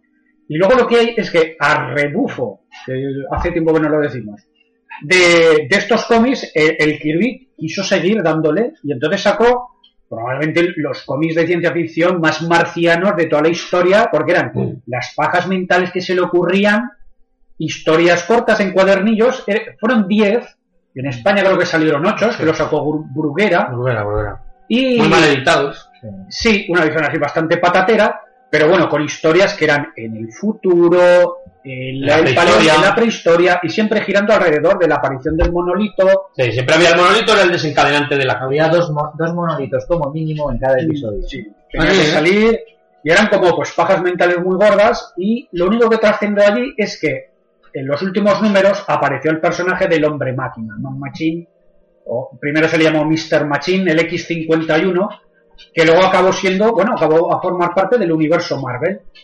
No con gran fortuna, pero bueno, ha tenido alguna colección propia. Barry Windsor Smith le hizo una serie. Y bueno, no nos metemos mucho en esto, porque queremos pasar ya a 2010 Odisea 2. 2010 Odisea Bien, Arthur C. Clarke ahora ya escribe esta, esta historia en solitario, sin la incursión de, de Stanley Kubrick, lo cual sería, eh, supongo que para él, un extraordinario ali- alivio. Esta novela, una novela mm, no muy voluminosa, en torno a 300 páginas en una edición de bolsillo que yo tengo, de grandes éxitos de bolsillo, esto es de Ultramar. Bien, se publica en el año 85. No, 82. Ah, 82. Ah, perdón. La película es del 84, la novela es del 82, sí. Aquí yo acuerdo. creo que ah, sí, sí, tienes razón. tienes razón. había una idea clara de, de, de, de Clark, porque bueno, Kubrick estaba, se cerraba en redondo a continuar 2001. De hecho, destruyó todos los decorados, destruyó las maquetas de las naves para que nadie se le ocurriese continuar la película. Así, porque el tío se negaba en redondo.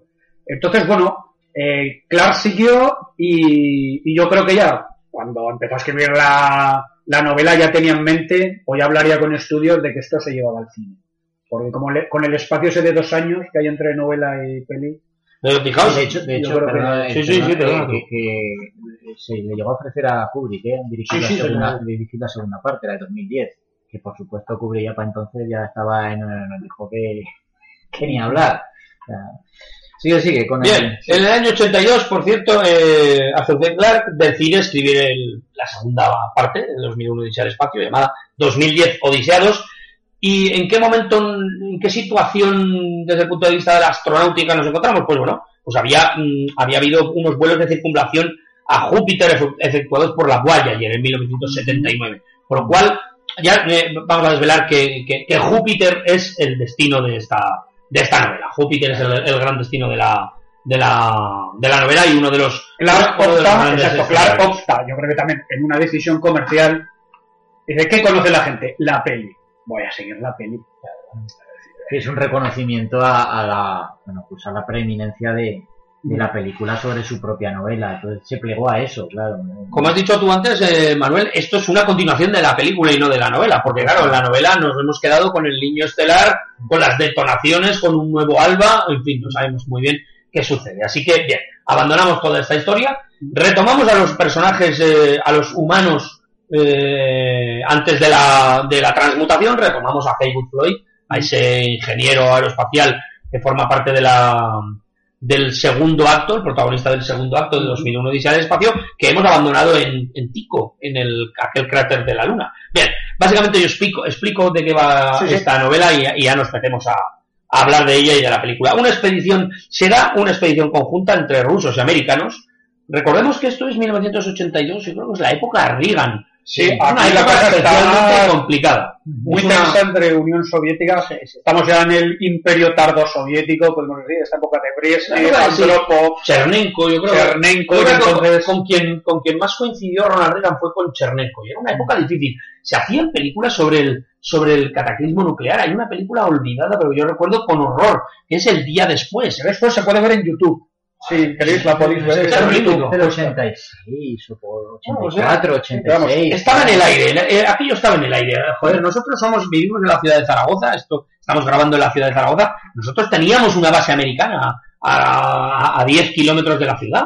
Y entonces es- yo recuerdo en el colegio especular con 10 años qué pasaría si los rusos mandaran un misil, si llegaría a donde estamos nosotros. Y decíamos, pero por supuesto, ¿cómo no va a llegar? ¿No has visto la película el día después? Como a la gente se le cae el pelo, los dientes, todo lo que pasa, porque en, en esa película, bueno, eso es una película sobre un ataque real y sobre todo mm, no lo que pasa en el, en el epicentro de la explosión, sino en el entorno de la explosión, como la gente, la radiactividad, eh, cómo le va afectando la radiactividad. Bien, en cualquier caso, en este, en este escenario, en este escenario real, la, novela fábula sobre una expedición conjunta de rusos y americanos que van a buscar la nave Discovery. Para ver qué ha pasado con ella, eh, y a lo largo de la novela lograrán hacer contacto, una vez más. Bien, reaparece Haywood Floyd en la, en la misión y reaparecerá asimismo David Bowman en su nueva forma astral. No ya en forma de, en forma de, de feto gigantesco, sino en una especie de espíritu que atraviesa el éter y viaja a Júpiter y a la Tierra con relativa facilidad. Eh, Bowman entrará en contacto con la, con, con- con la tripulación de la Discovery, con esa tripulación formada por rusos americanos y por un indio, por un programador indio que es el padre de, de Hal Berry, el Dr. Chandra, un personaje muy interesante.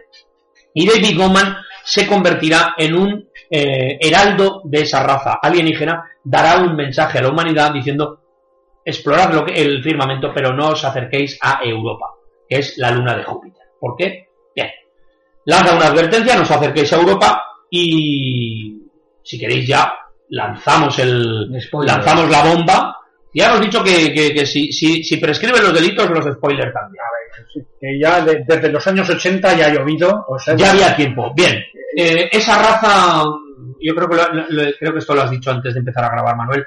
El, hemos dicho que el monolito tiene dos grandes facultades, hay dos monolitos.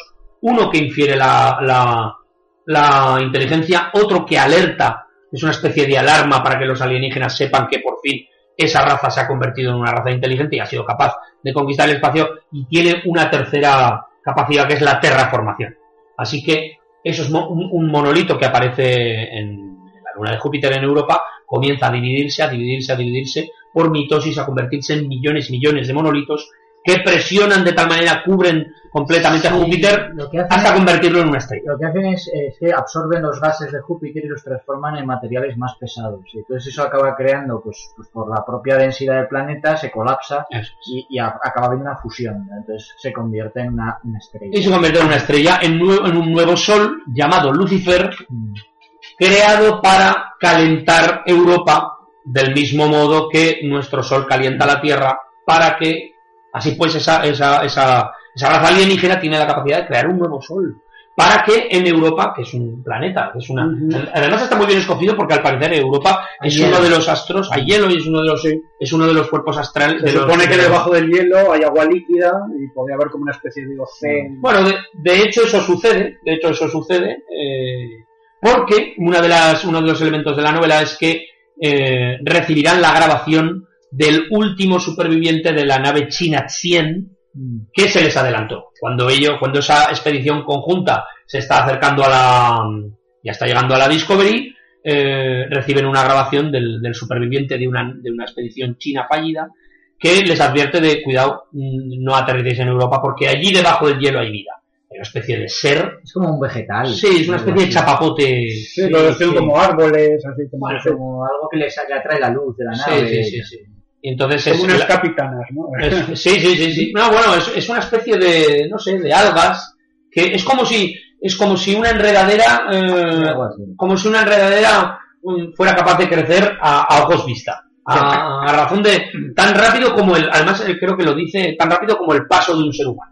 Sí. O sea, como si, como si fuera tan rápido como nosotros andando. Que se carga la nave. Que se carga la nave, se carga, se carga la nave y se carga la, la la Sí, porque- expedición china. Porque tiende hacia la, a ir hacia la luz. Sí, Eso es. ¿no? Esta es una novela mm, más larga y compleja, con más... eh, eh, a mí es una novela que me gusta. A mí me ha gustado mucho. De hecho, yo creo que como novela, creo que es mejor novela que 2001. Es difícil de explicar que una novela sea mejor que 2001. Los- que la, segunda parte sea mejor, pero es que yo creo que los condicionantes de- que tenía Arthur C. Clarke para escribir 2001 eran tantos que no le podía, eh, no le podía, no le, no le, no le daba juego para crear una novela. Básicamente una novela es eh, una sucesión de historias, de tramas y de subtramas, de personajes y de, la- y de su evolución eh, por medio de la, de la técnica de las cajas chinas. Tiene que haber una historia dentro de otra historia, las subtramas tienen que resolverse, pero claro, eh, la estructura de 2001 Odisea del Espacio es tan cerrada que no permite gran evolución de los personajes. Joder, es que ni siquiera conocemos a los, a los, a los eh, tripulantes de la Discovery. Hay personajes que ni siquiera se nos presentan, que están congelados como una barra de pan y no llegamos a conocerlos. Bueno, pues yo creo que Clark se desquita en alguna medida presentándonos pues una serie de personajes, lo- los, rusos, Chandra, en fin. Yo creo que en ese sentido está bien, está bien trazado. Hay muchos, muchos más elementos de la Guerra Fría. Floyd vuelve a ser el protagonista y, y bueno, eh, en fin, no sé qué opináis. de esta- hay muchas, hay- a mí una cosa que me gusta mucho de esta, de esta novela, que hay muchas referencias a la cultura de la ciencia ficción. Se menciona a Alien, por ejemplo, hay un momento en que Ah, cuando, sí, sí, cuando entra en la Discovery hay alguien que le dice, pase lo que pase, no ahuyentes al gato. Sí, sí. Porque en Alien, cuando, cuando ahuyentas a Jones, tienes que ir a buscarlo entonces te encuentras al bicho. Hay, hay, hay menciones al, al transbordador de Star Trek. Teletransportame, Scotty. Sí, sí. Hay menciones a, a los decorados de Star Wars en Túnez para hacer una Sí, broma sobre ovnis. sí, sí, sin nunca mencionar la. la... Sin nunca, nunca mencionar nunca mencionan el referente. qué bueno. Dice, no, esa película que pusieron en Túnez. Ah. eh, sí, no, pero nunca dice de galaxias, ¿o no?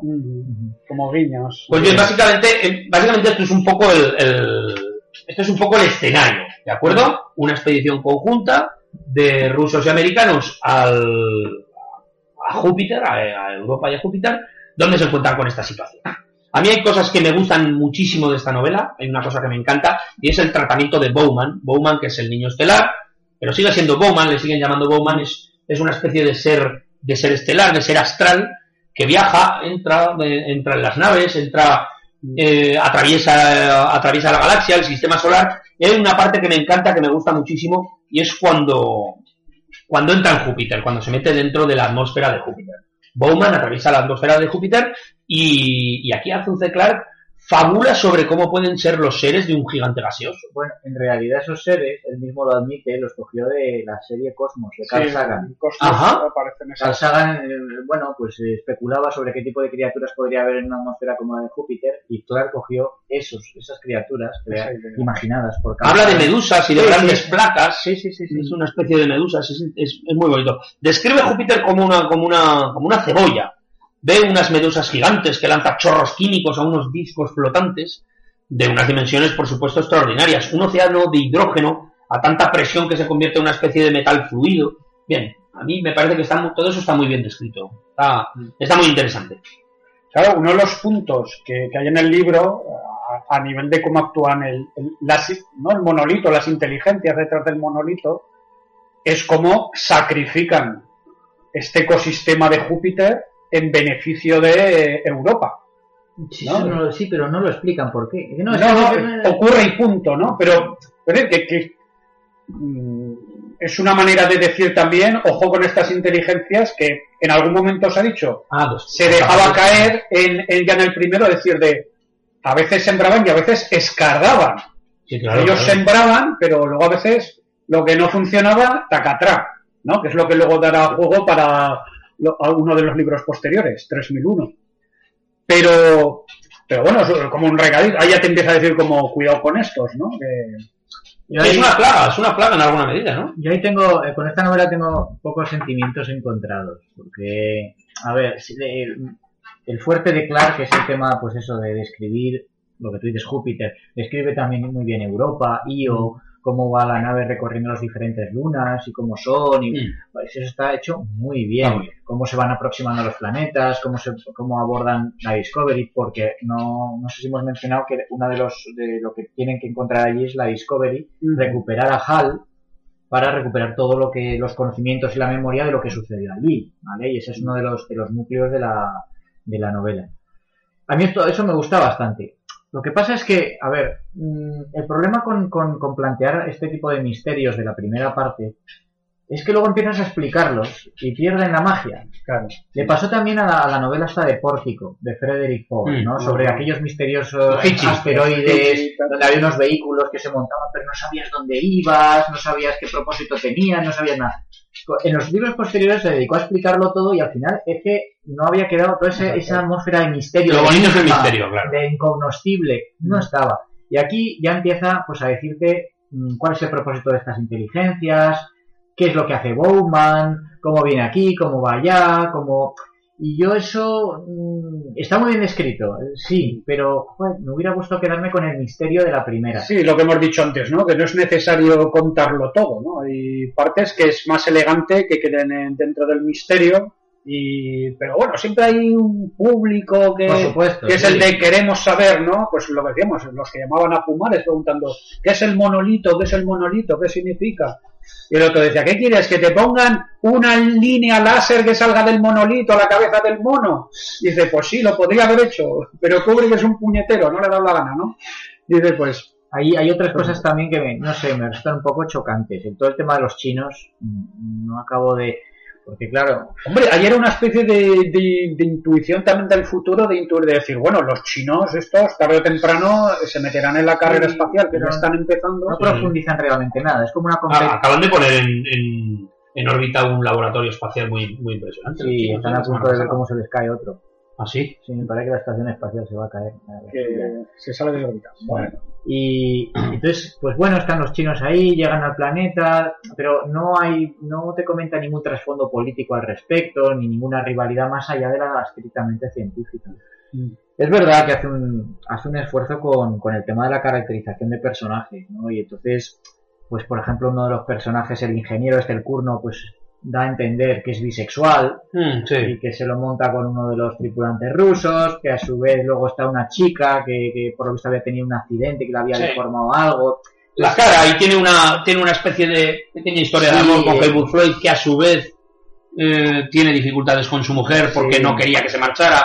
Quiero decir que los personajes, los personajes en la primera son absolutamente planos. planos, eh, deliberadamente. Claro, deliberadamente lo entiendo, pero Eh, es difícil leer una, es difícil leer una novela con personajes tan planos como, como difícil es ver 2001 Odisea del espacio. Por supuesto, sí, claro, pero el primer libro es un libro de ideas, más que de gente, Y, en cambio aquí es, intenta darle el factor humano, ¿no? De, de toda esa gente Es que una novela más metida en la normal, nave, más normal. que tienen más miedo, que tienen inseguridades, que Tenemos ya exposición, nudo, desenlace, una- es una aventura, ocurre algo con un propósito. Mm.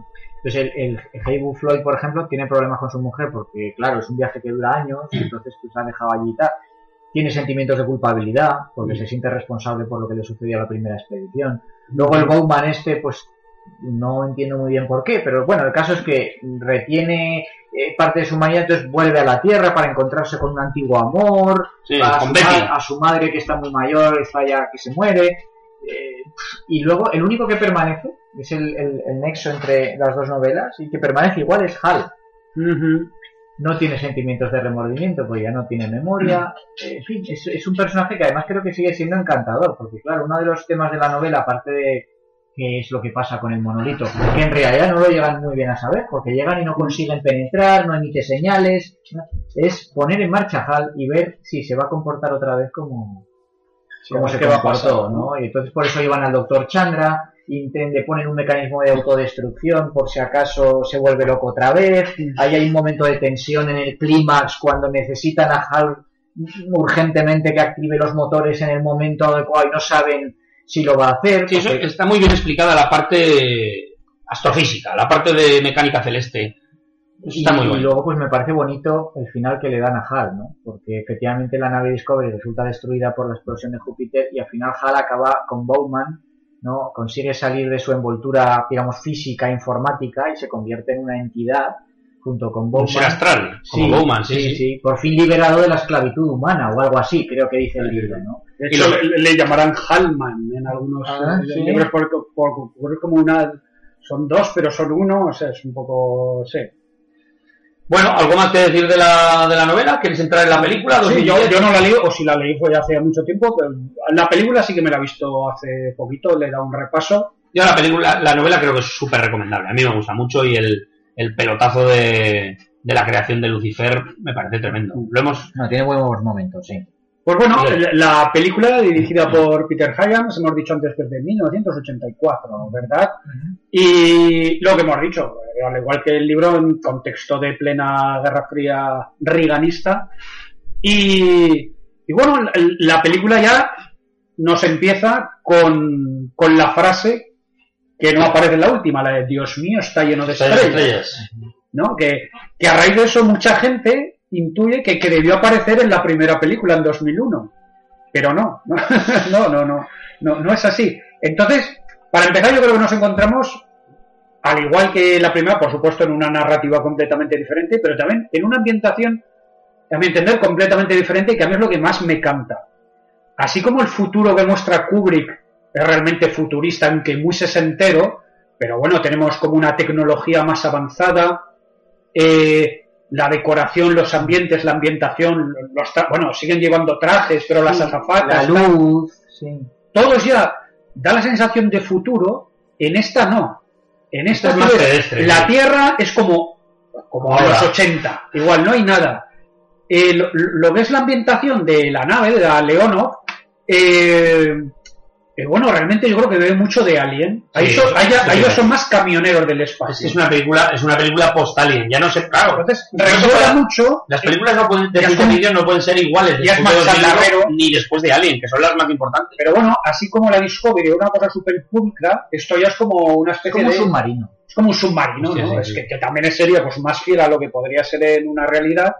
Pero bueno, ya es como un paso atrás en el futurismo, ¿no? Es como, es posterior en nueve años a la trama, pero parece 20 años anterior. O sea, 2001 Bueno. es más futurista en su ambientación. Y hay- Es más realista. Entonces, visualmente no encaja, no, no es coherente. es Pero, lo que también- quiero decir. pero date cuenta que, desde luego, pero date cuenta que después de lo que habíamos hablado, de Atmósfera Cero, de Aliens, eh, películas que estaban trasladando el, el- el ambiente del- de los trabajadores. Nunca habíamos visto cómo vivían los trabajadores de una nave espacial.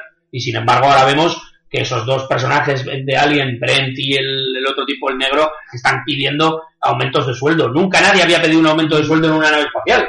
Ese- eso es el gran avance. Es que, a ver, tiene un también, cierto también- toque social. Yo creo que también tiene, que- aparte porque la ciencia ficción había cambiado, tiene, tiene un, un componente de, del mensaje que había detrás. Kubrick eh, ensayó ese, ese ambiente higienizado, de superficies muy pulidas, esa luz Mm. que parece provenir de todos sitios, porque lo que quería expresar era precisamente eso. Unos entornos como muy hostiles, como si el hombre fuera una especie de virus dentro de, de un lugar muy pulcro, como, no sé, como todo como muy aséptico. En cambio, ¿por qué? Pues porque los personajes le importaban una mierda.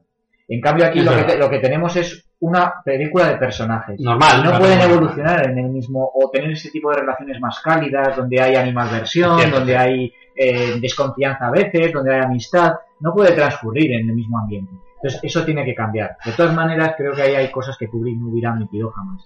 Porque, por ejemplo, no explican por qué hay gravedad. Y, y la Claro. nave, sí que es verdad que la nave tiene, Sí, un- tiene una un parte que- dispositivo que claro. rota, pero a veces pues le dan que hay gravedad y a veces que no. Y entonces los personajes a veces se pegan al suelo, otras veces están sentados y de repente ponen un bolígrafo sobre el aire y se sostiene como si no hubiera gravedad, pero todo lo demás pues permanece fijo ahí en su sitio. Ahí hay una serie de cosas que yo creo que con lo perfeccionista que era Kubrick no lo hubiera admitido nunca. Bueno, pero es que, claro, el halcón milenario hay gravedad, en, Son detalles, sí, ¿vale? No, sí, pero que no- estamos en el anacromo hay gravedad. no, hay perju- no perjudica a- general a la película, su desarrollo, eso y tal, pero son, bueno, son detalles que criticó mucho, por ejemplo, Harlan Ellison, que le debía tener una manía a Peter Hyams tremenda.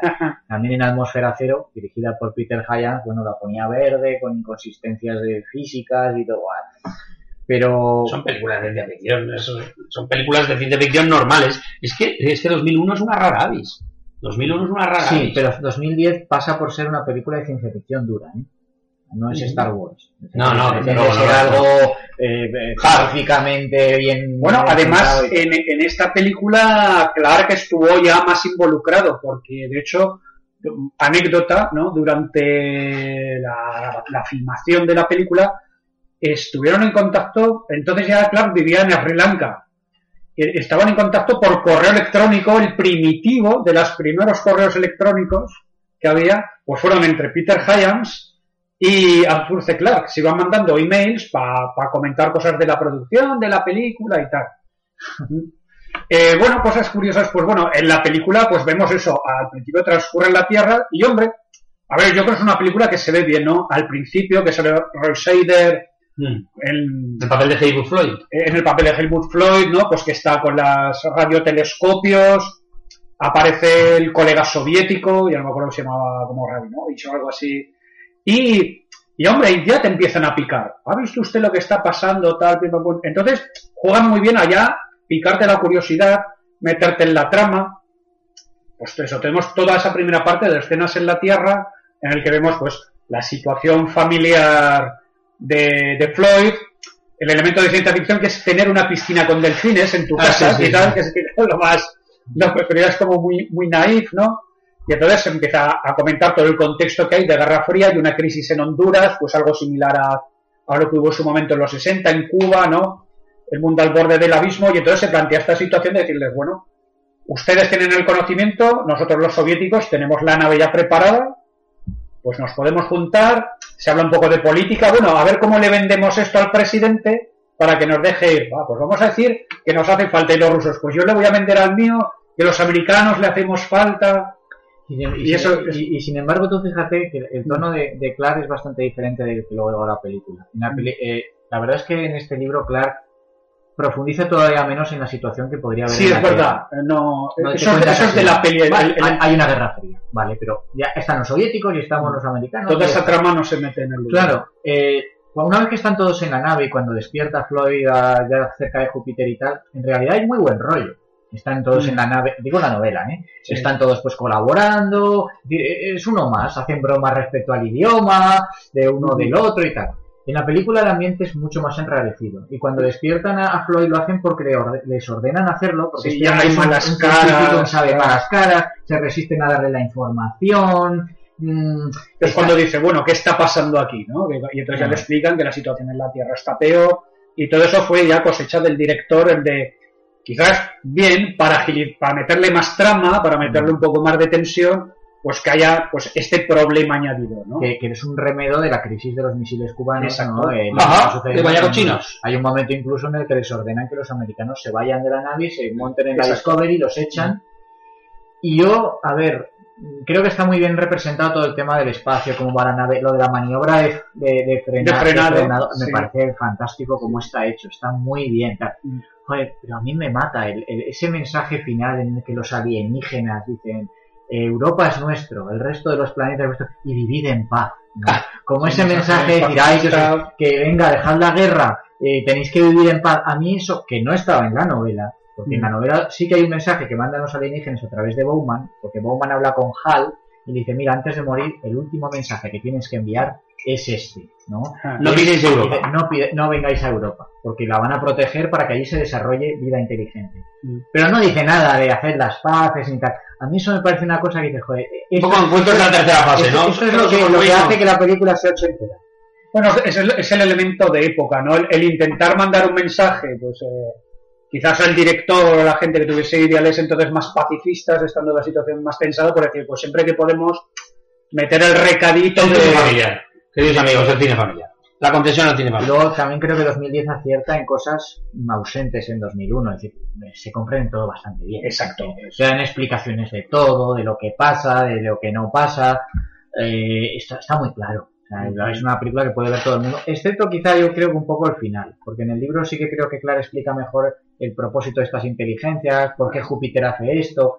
La película termina con un plano, una elipsis y un, y un plano que va al año 3001 con un monolito y, un, y un paisaje pantanoso que se supone, porque no te lo dicen, que es Europa una vez Sí. que se ha fundido el hielo y al cabo de los años. De hecho, la novela termina con un epílogo que tiene lugar en el año 20.001. En una época remota, eh, en el futuro, los europanos han evolucionado a una nueva especie inteligente que ha desarrollado pues, una civilización primitiva con algunas analogías con las civilizaciones terrícolas eh, más antiguas de la Tierra.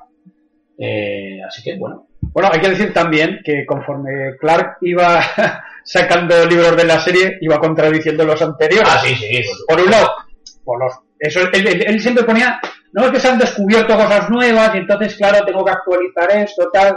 Iba un poco sobre la marcha, ¿no? Por ejemplo, con lo que hemos dicho antes de cambiar el escenario a Júpiter en vez de a Saturno, él dijo que era por todos los descubrimientos que había hecho la Voyager, tal, que entonces como había más informe. Creo que se excusaba más o menos en eso, ¿no?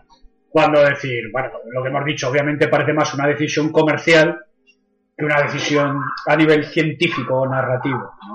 ¿no? Y, y que además eh, eh, él se, se salvó, digamos, de mira, antes de que me digáis nada, yo ya os doy la explicación. Sí, entonces él lo que dijo, él, él lo que dijo es que sus no, cada libro transcurría en una línea temporal distinta.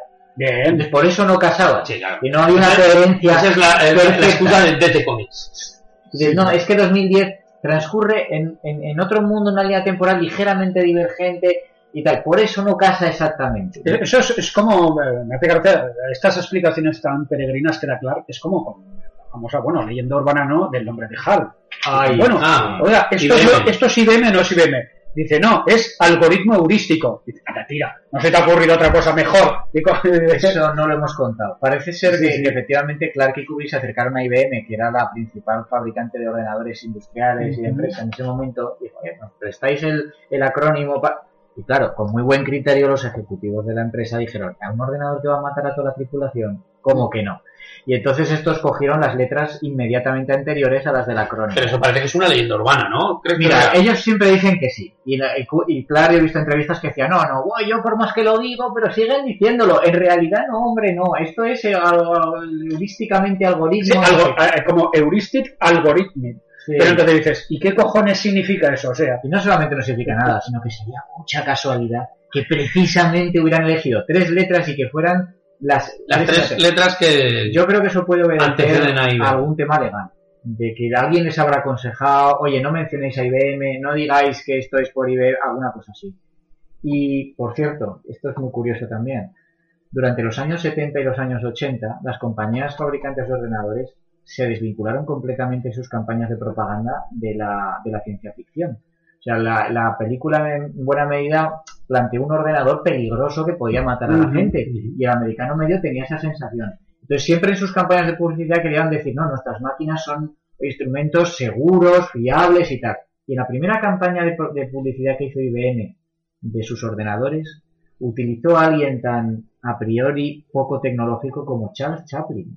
Ah, O sea, ¿cómo? En vez de utilizar el futuro, naves voladoras, Ah, sí, sí. eh, algo pues realmente que, que- que- que nos sugiera el mañana, el avance. No, no, no, no, no, no querían asustar a la gente. Charles Chaplin, algo totalmente inofensivo.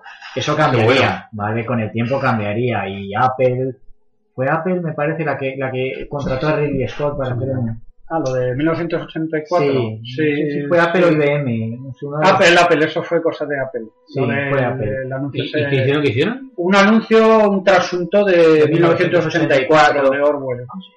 Sí, pero sí que, que ¿Con bueno, Ridley Scott? Sí, Mm. lo dirigió Scott. es que entonces, bueno, eso sería también tema para otro podcast de, de ordenadores rebeldes, vamos, porque luego tendremos Colossus, tenemos Engendro Mecánico, Tron, ¿eh? La rebelión de las Tron, entonces ya, ya solo, sí, sí, esos o- ordenadores Bueno. HAL, HAL fue el- el- la redefinición. Una vez más, es que esta película hace tantos avances, redefine la- el concepto del monstruo cinematográfico. Sí, Es el, el- el nuevo monstruo. No necesita moverse, es inmóvil, es, eh, pero súper poderoso. Y además, en, en esta 2010, vuelve otra vez a caer bien. Cuando lo reactivan y tal. Aquí lo redimen. Lo Lo redimen, sí, lo primero, Porque claro, le van a decir que lo que tiene que hacer es poner en marcha la nave, luego separarse, que va a morir. Otra vez. Que es lo que le habían dicho los astronautas en la primera. Y entonces el tío dice, pero ¿por qué hacen esto? Y, y quieren mentirle para que no vuelva otra vez a, a- a reincidir. Pero al final le dicen la verdad. Y el- al final, Esas efectivamente... son las cosas que están bien llevadas en la película, ¿no? Como, como al final dice, claro, eh, ¿por qué ha venido todo el problema del principio? Por mentirle. Y entonces al final el Chandra se da cuenta, "Joder, no caigamos en el mismo error, voy a ser sincero. en la Dice, novela si no Chandra- nos ayudas, nos morimos todos. El tío Valor le dice, pues vale, de acuerdo, ¿no? En la novela Chanda se termina inmolando. Dice, bueno, el tiempo que me quede voy a ser en la persona. Ah, en la, novela mue- mueve... Claro, claro, se Chandra. queda en la nave con él. Ajá. No, Es- sí, sí. Sandra, yo creo que sí, se queda en la nave con él y dice, el tiempo que me quede voy a aprender todo lo que En la, peli- en la película sí que se lo sugiere, dice, ¿quieres que me quede contigo? Y le dice, no, no, no hace falta. Y sí que, que sale. Pero, pero bueno, es un momento bastante emotivo, ¿no? Con el famoso que se repite, soñaré, ¿no? Tendré Sí, sueños. soñaré. Y él ya le dice, pues todas las criaturas inteligentes sueñan, tú eres Ah, inteligente, tú eres un ser sensible, y luego, bueno, pues aparece Bowman, y ya tenemos, pues también en cierta manera un poco de happy end, ¿no? Decirle, bueno, ¿Aparece Bowman en la película? Sí, No sí, ¿Es aparece- el mismo actor, no? sí, sí, es el es mismo el mismo, el culea, Claro, claro, sí. Finge. Kate Rulea, sí. De hecho, cara, hace las escenas de que va, aparece ante su exmujer en lo de la pantalla de televisión, que eso está muy bien. Eso es una novela también. Eh, lo de que va a visitar a su madre antes de que muera y como... Sí, en realidad lo que hace ahí, la- eso no sale en, en la película, pero en el libro, digamos que lo mandan de espía o de scout, ¿no? Para la Tierra, porque va visitando un montón de sitios, hospitales, bases, no sé qué, para la inteligencia alienígena a la que sirve o a la que pertenece, no saben bien. A mí me gustaría destacar el casting, ¿no? Eh, que Sí, fue- sí. fue- estuvo bien coger a Roy Shader, que para esa época, pues Salía había del tiburón. y French Connection y Marathon Man, que era un poco la imagen del tío normal. No era un tío atractivo, no era un tío así, héroe de acción. No, era un tío normal con el que te podrías ir a echar unas cervezas. En cambio, con los actores de la primera parte no te iría, vamos, ni a la vuelta de la esquina. Eso es, eso es. Pero en cambio este tío sí da esa sensación de tío que puede ser eru- erudito y puede ser un científico, pero a la vez es una persona cercana. Un hombre ordinario haciendo cosas extraordinarias. John Lithgow está también. Sí, Helen Helen Mirren. Helen Mirren, que, que además pega bien porque realmente Helen Mirren es de familia ucraniana. Ah, O sea, tiene, tiene sangre soviética, por así decirlo. No sale, hablando en ruso. en la película. Sí, y algunos de los actores que aparecen por ahí pues son rusos Sí, o de origen o rusos. americanos, O sea que están, están bien pillados. Eh, como curiosidad, la voz del Hal que hay en la Tierra, que, es, que, que- que tiene voz de mujer, Mm. es Candice Bergen, la que Ah, le sí, puso la, voz. Sí. Y, y bueno, eh, el que repite la voz de Hal también lo repitió el mismo actor, antes lo hemos comentado. Y, y sí, los actores están muy bien. Están- No sé, y creo que después de Star Wars, pues es quizá una de las películas que, que- que se esforzaron por ser más fieles a la realidad espacial. Porque y hubo serias, mucha ¿no? fantasía y mucha combate espacial y mucho tal. Claro. Y esto yo creo que sí que intentó eh, pues ajustarse a lo que era la- el viaje espacial, cómo, cómo funcionan las cosas en el espacio, cómo son las naves, cómo... Y, y no creo que se haya soseguido luego mucho, ¿eh? No hay tantos ejemplos de ciencia ficción dura, podríamos Sí, decir. y reflexiva, podemos decir, ¿no? También con mensaje, mensaje, con sí. tal. Sí. Pues Bueno, muy ¿qué os bien. pare- ¿qué os parece si continuamos con 2061? Sí, yo aquí te dejo a ti la Bueno, eh, aquí en realidad, mira, 2061 y 3000 no sé qué, 3001. 3001, Estirar el chicle. en realidad sí, estirar un poco el chicle, yo creo que Arthur C. Clarke eh, pretendía continuar con la jugada, eso le había dado rédito, le había, le había dado un cierto rédito, había podido ganar el hombre de dinero, pues me parece bien. 2061 Odisea 3 se publica originariamente, la primera edición, en 1989, ¿vale? O sea que habíamos dicho, bueno, pasan unos años.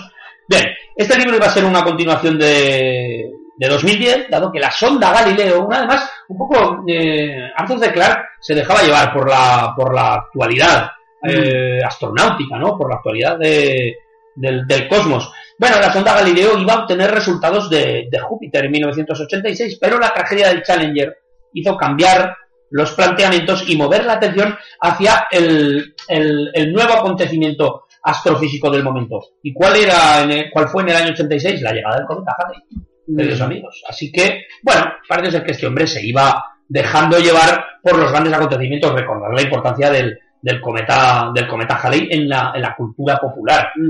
Mi mujer hizo un trabajo en el comet, del- sobre el cometa Halley por la que le dieron un premio no sé dónde. En el, en el colegio, quiero decir, era una fue una cosa importante para la cultura popular.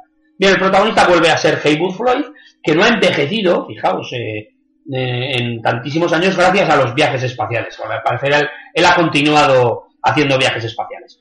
Mm, En el segundo capítulo en 2000, de 2061 se nos habla un poco del acontecido en los últimos 60 años, eh, de, de los primeros años del siglo XXI. Habla de, de una extraordinaria revolución de las comunicaciones en la que se han abolido las tarifas de larga distancia en el año 2000. 2000. El roaming. Eso es, eso es, se ha abolido el roaming. Sí que nos queda.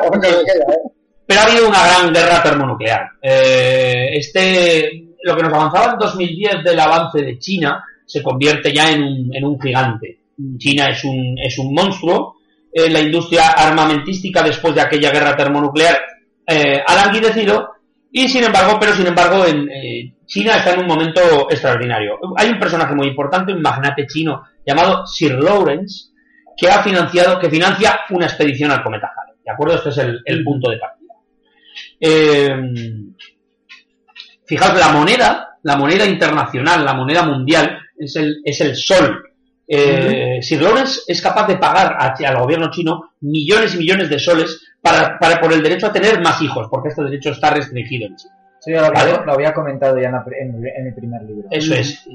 Con lo cual, adivinamos que en China hay un extraordinario, un exacerbado capitalismo. La observación por medio de satélites está muy avanzada y los medios de comunicación han instaurado la edad de la transparencia total. O sea, los, eh, los, eh, los satélites son capaces de entrar por la ventana y ver lo que estamos haciendo en estos momentos. Existe un primer presidente planetario llamado Eduardo VIII. Bien, estamos en, en, en un momento, eh, es un poco todo, todo un poco gran guiñolesco. ¿eh? Yo creo que yo creo que Arthur C. Clarke trata de, bueno, y es- yo creo que es una novela que la escribió rápido. Bien, básicamente eh, la nave se llama Universe y tras, después de la Discovery o la Leonov es una eh, en todas las novelas hay una hay una gran nave que es un, un personaje más, ¿no? Sí. Bien, básicamente es una nave con gravedad artificial propulsada por muones. No sabemos muy bien lo que son los muones, pero es el, Una el- partícula la- subatómica. es la existente. Sí, sí, Ah, los muones existen, sí. Ah, vale, vale, vale. Bien, básicamente en la Universe eh, viajan eh, una serie de una serie de personajes conocidos. Está el Capitán Smith y una serie de celebridades como una actriz septuagenaria llamada Eva Merlin, famosa por sus papeles como, eh, como una nueva Esca- Escarlata O'Hara en, un nuevo Lo que el viento se llevó, la, eh, una escritora Margaret Mbala, eh, en fin, el astronauta Clifford Greenberg y el compositor de música Dmitry Mikhailovich, así como una celebridad del pop y científico Victor Willis. Bien, no voy a aburriros más con esta historieta, pero es una especie de, de locura pop, una, especie de locura pop en la que se pretende alcanzar el cometa Halley. Efectivamente, esta nave aterriza el cometa Halley, lo que ahora ha conseguido hacer la, la- la misión Rosetta, con ese mm, cometa de, de nombre desconocido, de nombre tan, tan raro, Chuporrov, Mokorrov, no sé qué. Eh, pero bien, hay, una, hay un, un tipo llamado Vanderberg consigue formar parte de la, tribula- de la tripulación de la Galaxy eh, y eh, bien, se hace con las lo- el, el mando de la nave. La Galaxy tiene un accidente y tiene que aterrizar en Europa. ¿Vale? Tiene que aterrizar en Europa y ahí hay un, un planteamiento un poco raro. Hay un monte llamado Zeus que al parecer está su, su núcleo está conformado de diamantes. Esto es poco más de lo que puedo explicar. Yo no la he leído completa, he leído una parte y, chico, el no he terminado el primer acto porque no ha pasado absolutamente nada más que la presentación de personajes. No sé mucho más, así que eh, ¿tú puedes contar algo del 3001, Miguel? 3001, sí, la Odisea Final, como se tituló, pues la novela apareció en 1997, pues es el libro que cierra la serie, con el que ya Clark decidió dejar, decidió dejar de estirar el chicle, explicar lo poco que quedaba por explicar y dar un poco incluso, bueno, yo creo que intentar sorprender dando un poco un giro a la hora de explicar qué es el monolito y qué podría hacer o no. Eh, bueno, eh, la premisa de la novela es bastante peregrina, porque como dice el título, nos situamos en el año 3001. Tenemos una especie de nave espacial que va, eh, que va recolectando cometas, por así decirlo, de hielo, para llevarlo hacia planetas del interior que necesitan agua. Eh, en el cinturón de Kuiper, ¿no? Y, entonces, pues iban por allí y se encuentran, coño, con el cuerpo de Frank Poole congelado. Es decir, si hablamos a veces de encontrar la aguja en el pajar, aquí es encontrar el átomo en el pajar, ¿no? Pero bueno, aceptamos pulpo como animal de compañía, nos queremos la jugada y entonces la gracia va a ser, pues que bueno, en 3001 hay tecnología suficiente para descongelar a Frank y resucitarlo. Básicamente, eh, bueno, llegarán a Frank Poole de vuelta a la Tierra y básicamente la mitad del libro es mostrar un poco cómo será esta Tierra del futuro. Y aquí ya nos encontramos ante un panorama utópico, ¿no? Es una humanidad que ha alcanzado la unión, la unanimidad, se ha acabado con guerras, se ha acabado con naciones, con religiones. Hay momentos en que Clark mete bastante cera a la idea de la religión, siempre la ha metido. Eh, y se acabó con la delincuencia y entonces eh, se nos cuenta que la Tierra, por ejemplo, está rodeada de una especie de anillo orbital conectado por cuatro inmensas torres de 36.000 kilómetros o lo que sea, ¿no? Que son las que anclan este anillo y a través de las cuales aquí recuperamos el concepto que tanto le gusta a Clark del ascensor orbital, ¿no? Eh, de hecho, al final del libro, no sé si en los otros, tiene una especie de anexo en el, que explica científicamente todos los conceptos que propone en el libro. Y, por ejemplo, desarrolla bastante, el, como es el- lo que maneja, ¿no? El concepto de ascensor orbital, lo explica bastante bien y dice que es factible a nivel energético. Lo que nos, lo que nos fallaría serían los materiales. Necesitaríamos materiales lo suficientemente resistentes para la fricción y, para resolver el tema de la fricción y la cantidad, claro, ¿no? Tendría que ser, pues, materiales durísimos. Están en ello, con derivados de carbono. Sí, pero que dice que, que factible es factible y que sería barato, porque dice, bueno, la energía eh, que gastas en subir la recuperas al bajar, por la- aprovechando la misma gravedad. Entonces te lo explica muy interesante y él lo justifica como, creo que en una de la- de las novelas, 2010 o la siguiente, se comenta que el núcleo de Júpiter era de diamante. 2010. Eh, Entonces, al, al- al explotar Júpiter y convertirse en Sol, estos y en diamantes 2061 también. sale una montaña de el monte diamante, Ceres, monte ¿no? Y dice, entonces, esto sale proyectado, con lo cual ahora se dispone de cantidades ingentes de diamante que se dedican a construcción. Y una de estas, par- de estas cosas, pues es hacer esta mega la- construcción de ingeniería, pues que se explica bastante en detalle cómo funciona, los pisos. Y bueno, te- lo dicho, tenemos una huma- human- humanidad perdón, nueva, con costumbres nuevas, como por ejemplo, pues hay puntos graciosos, como cuando se encuentran en un momento dado que, que pues que Pulk, eh, que Pul, Frank Pul está circuncidado. Ah, y la gente reacciona con asco. ¡Es judío! ¿no? De decir de, ¿pero qué? ¿Todavía? Ah, sí, bueno, que es verdad que en tiempos practicaban esta barbarie de cortar la- el, el- el prepucio El a la peña y tal. Y dice, bueno, claro, dice, por ejemplo, que esto le supondrá a la hora de tener encuentros sexuales, es cuando, pues con la primera chavala que va a tal, la chavala pues se horroriza, ¿no? Al ver Dios eso. mío, ¿pero qué es eso tan morado? Claro, aquí ya vemos, pues, como con más diferencia temporal, se juega con más historia. Eh, hay una cosa curiosa, bueno, este, toda esta estación orbital o esta anillo orbital se llama la ciudad de las estrellas. Eh, hay un dato que es que en el siglo XXVI, ahora estaremos ahí en el siglo 30, ¿no? se encontró en la garganta del Dubai el primer monolito, el que le llaman el PMA0, ¿no? porque ya, ya lo relacionan y entonces, hilando, dicen, bueno, Pero perdóname que te interrumpa. ¿Este monolito es el de 2001 Odisea del es el Espacio? de los monicos. El de Moonwatcher. Pues Sí. eso cuadra muy bien con que la garganta del Dubai es donde se encontraron los primeros fósiles de Claro, homínidos. hay que Clark lo- pues hila El mejor, más información. Entonces hay, claro, los científicos ya atan cabos y dicen, bueno, si en este momento de la humanidad aquí aparece un monolito y ha hecho lo que ha hecho en Júpiter y tal, pues dice, aquí lo que hizo también intervino en la Tierra, intervino en nuestra evolución, ¿no? Entonces ya, para empezar, llegan a esa conclusión. La cuestión es que, bueno, en esta circunstancia tenemos todavía Europa que sigue allí, sigue el monolito, este grandote que está or- orbitando en, en Europa, que le llaman la Gran Muralla porque cualquier sonda o cualquier cosa que se intente acercar a Europa, pues la volatiliza, ¿no? Entonces, eh, a los habitantes que viven, no, me acuerdo si era Nio o en alguna, hay colonias ya, o hay colonias por diferentes planetas del sistema solar, se está terraformando Venus, etcétera. Hay una colonia en, en y la gente dice que como cada X, cada 100 años así, hay apariciones de Bowman, ¿no? Que hay gente que dice que se le ha aparecido eh, como fantasma, Como ¿no? Fátima. Como la, Sí, exacto, la Virgen de Fátima Bowman. leyenda, eh, pues se tiene como un poco leyenda urbana y tal, pero hay un investigador de la colonia que dice que él cree que es completamente cierto. Y entonces teoriza con la idea de que Poole, que es el único que los ha conocido, tanto a Hal como a Bowman, podría ser un punto de comunicación. El, el medio por el cual los humanos se podrían comunicar con el monolito. Entonces, la trama será que Poole, y porque Poole, debido a, la, a, a estar tanto tiempo ahí congelado y tal, por ejemplo, no puede volver a la Tierra porque no soportaría la gravedad. Solo va a poder vivir en entornos fuera de la Tierra con menos gravedad. Entonces le proponen eso. Es decir, te proponemos venir aquí e intentar establecer comunicación con Bowman, Hal o lo que quiera que sea. ¿Por qué? Porque, bueno, también la humanidad está un poco acojonada porque es consciente de, de que cuando pasó lo de 2010 y demás, también se emitió una señal eh, desde, desde Júpiter hasta un punto que estimaron que estaba como a 400 y pico, 500 años.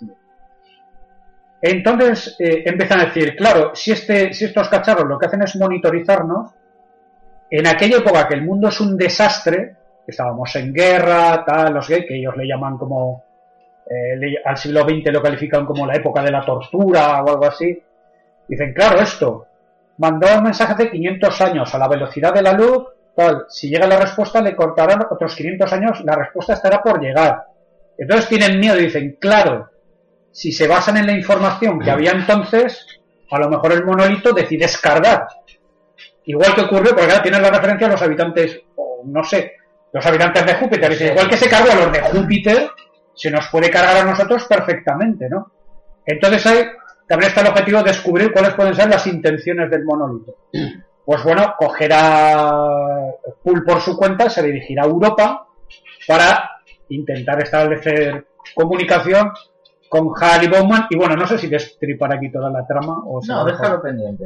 Lo dejo pendiente, pero bueno. No he hecho muchos spoilers, pero todas las curiosidades. Entonces, el tema es claro, ¿cómo va a acabar todo esto? ¿no? ¿Cómo va a acabar todo esto?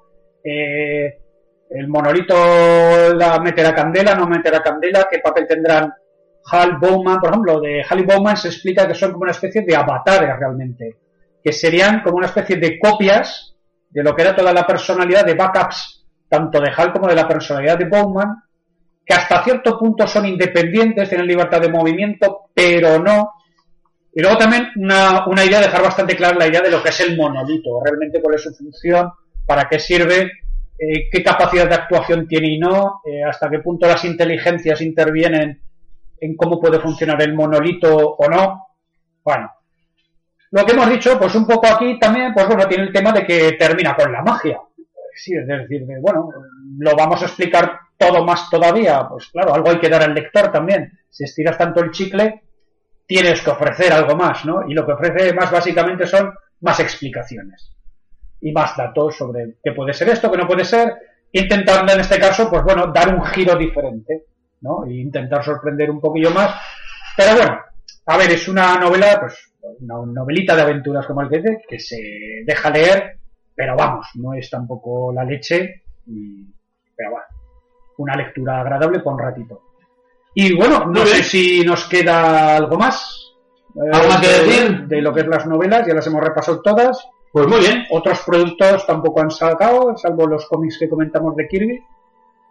Pues bueno, una, una gran película, una película que ha, que cambió para siempre el cine de ciencia ficción, que ha dejado una impronta extraordinaria, varias novelas que han tratado de seguir la estela, pero que desde luego no han conseguido la importancia de la, ni la calidad de la película, que se, como dice Miguel, que se dejan leer algunas de ellas, otras se resisten, y bueno, Sí, sobre todo porque eso, como hemos mencionado, la primera película es un rara avis, es una cosa, es un, como un evento único en la historia tanto de la ciencia ficción como del cine.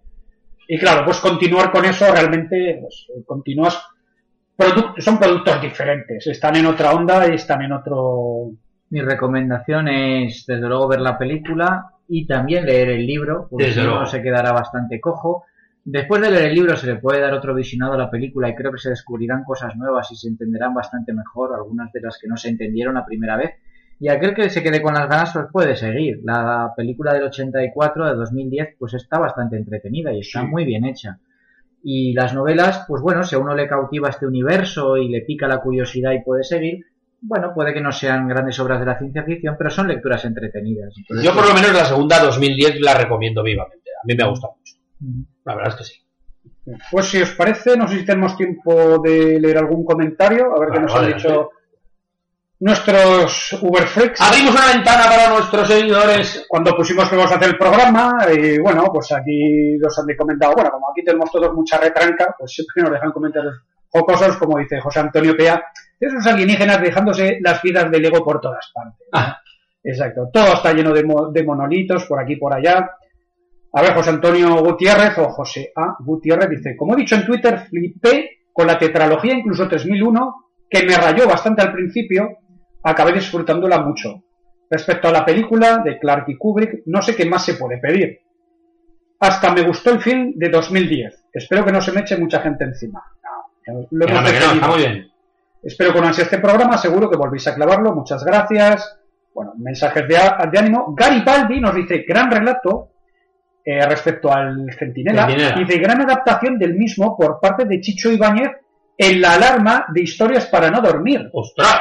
Entonces, bueno, damos ahí ese dato, habrá que buscar. ¿Qué me estás contando? Quizás ahora no sé si en la web de Radio Televisión Española, que ahí tiene mucho material, no sé si está la historia. Dudo que esté porque además se ha Se ha re- editado en DVD en varias ocasiones y es más, yo creo que ahora se va a reeditar todas las historias para no dormir. En fin, José Antonio Pea dice, yo en este tema soy un puto purista. Disfruté como un enano de 2001, la peli, la novela y del relato original, pero tras leer 2010 me pareció sobrante y no seguí con las demás. Eso sí, años después hice una ilustración para un proyecto de exploración de Europa, una cosa muy marciana con la revista muy interesante. Bravo. Vaya, muy bien. Hombre, pues compañero, cuélgalo, cuelga esa imagen. Eso, se trataba de lanzar una sonda que mientras orbitara el satélite dejaría caer un submarino dentro de una coraza para que atravesara el hielo que recubre la superficie, confiando en encontrar agua en estado líquido por debajo. Y no se me iban de la cabeza la expedición china y las criaturas que la aniquilaron. Hombre, claro, pero compañero, comparte esa imagen con nosotros, por favor. Mm. Y bueno, dice, pues nos mandan pues más mensajes de ánimo, acólitos del butano, y, y Richard Sendraset dice, llevar sus tapones para los oídos. ¿Eh? Llevar sus tapones. Para los oídos. A ver, ¿No lo pillas, Dan? No, tío. La luna, Sí, El la, la- pitido. la señal de... ¡Ah, había cazado. y, y creo pues que ya está, a ver, estoy como estoy aquí un poco con el móvil mirándolo. Comentarios anteriores. Ahora se me ha quedado atascado esto, no carga, pero bueno. Está bien, como siempre, queridos amigos, vuestros comentarios son, son el combustible de la nave de los retronautas.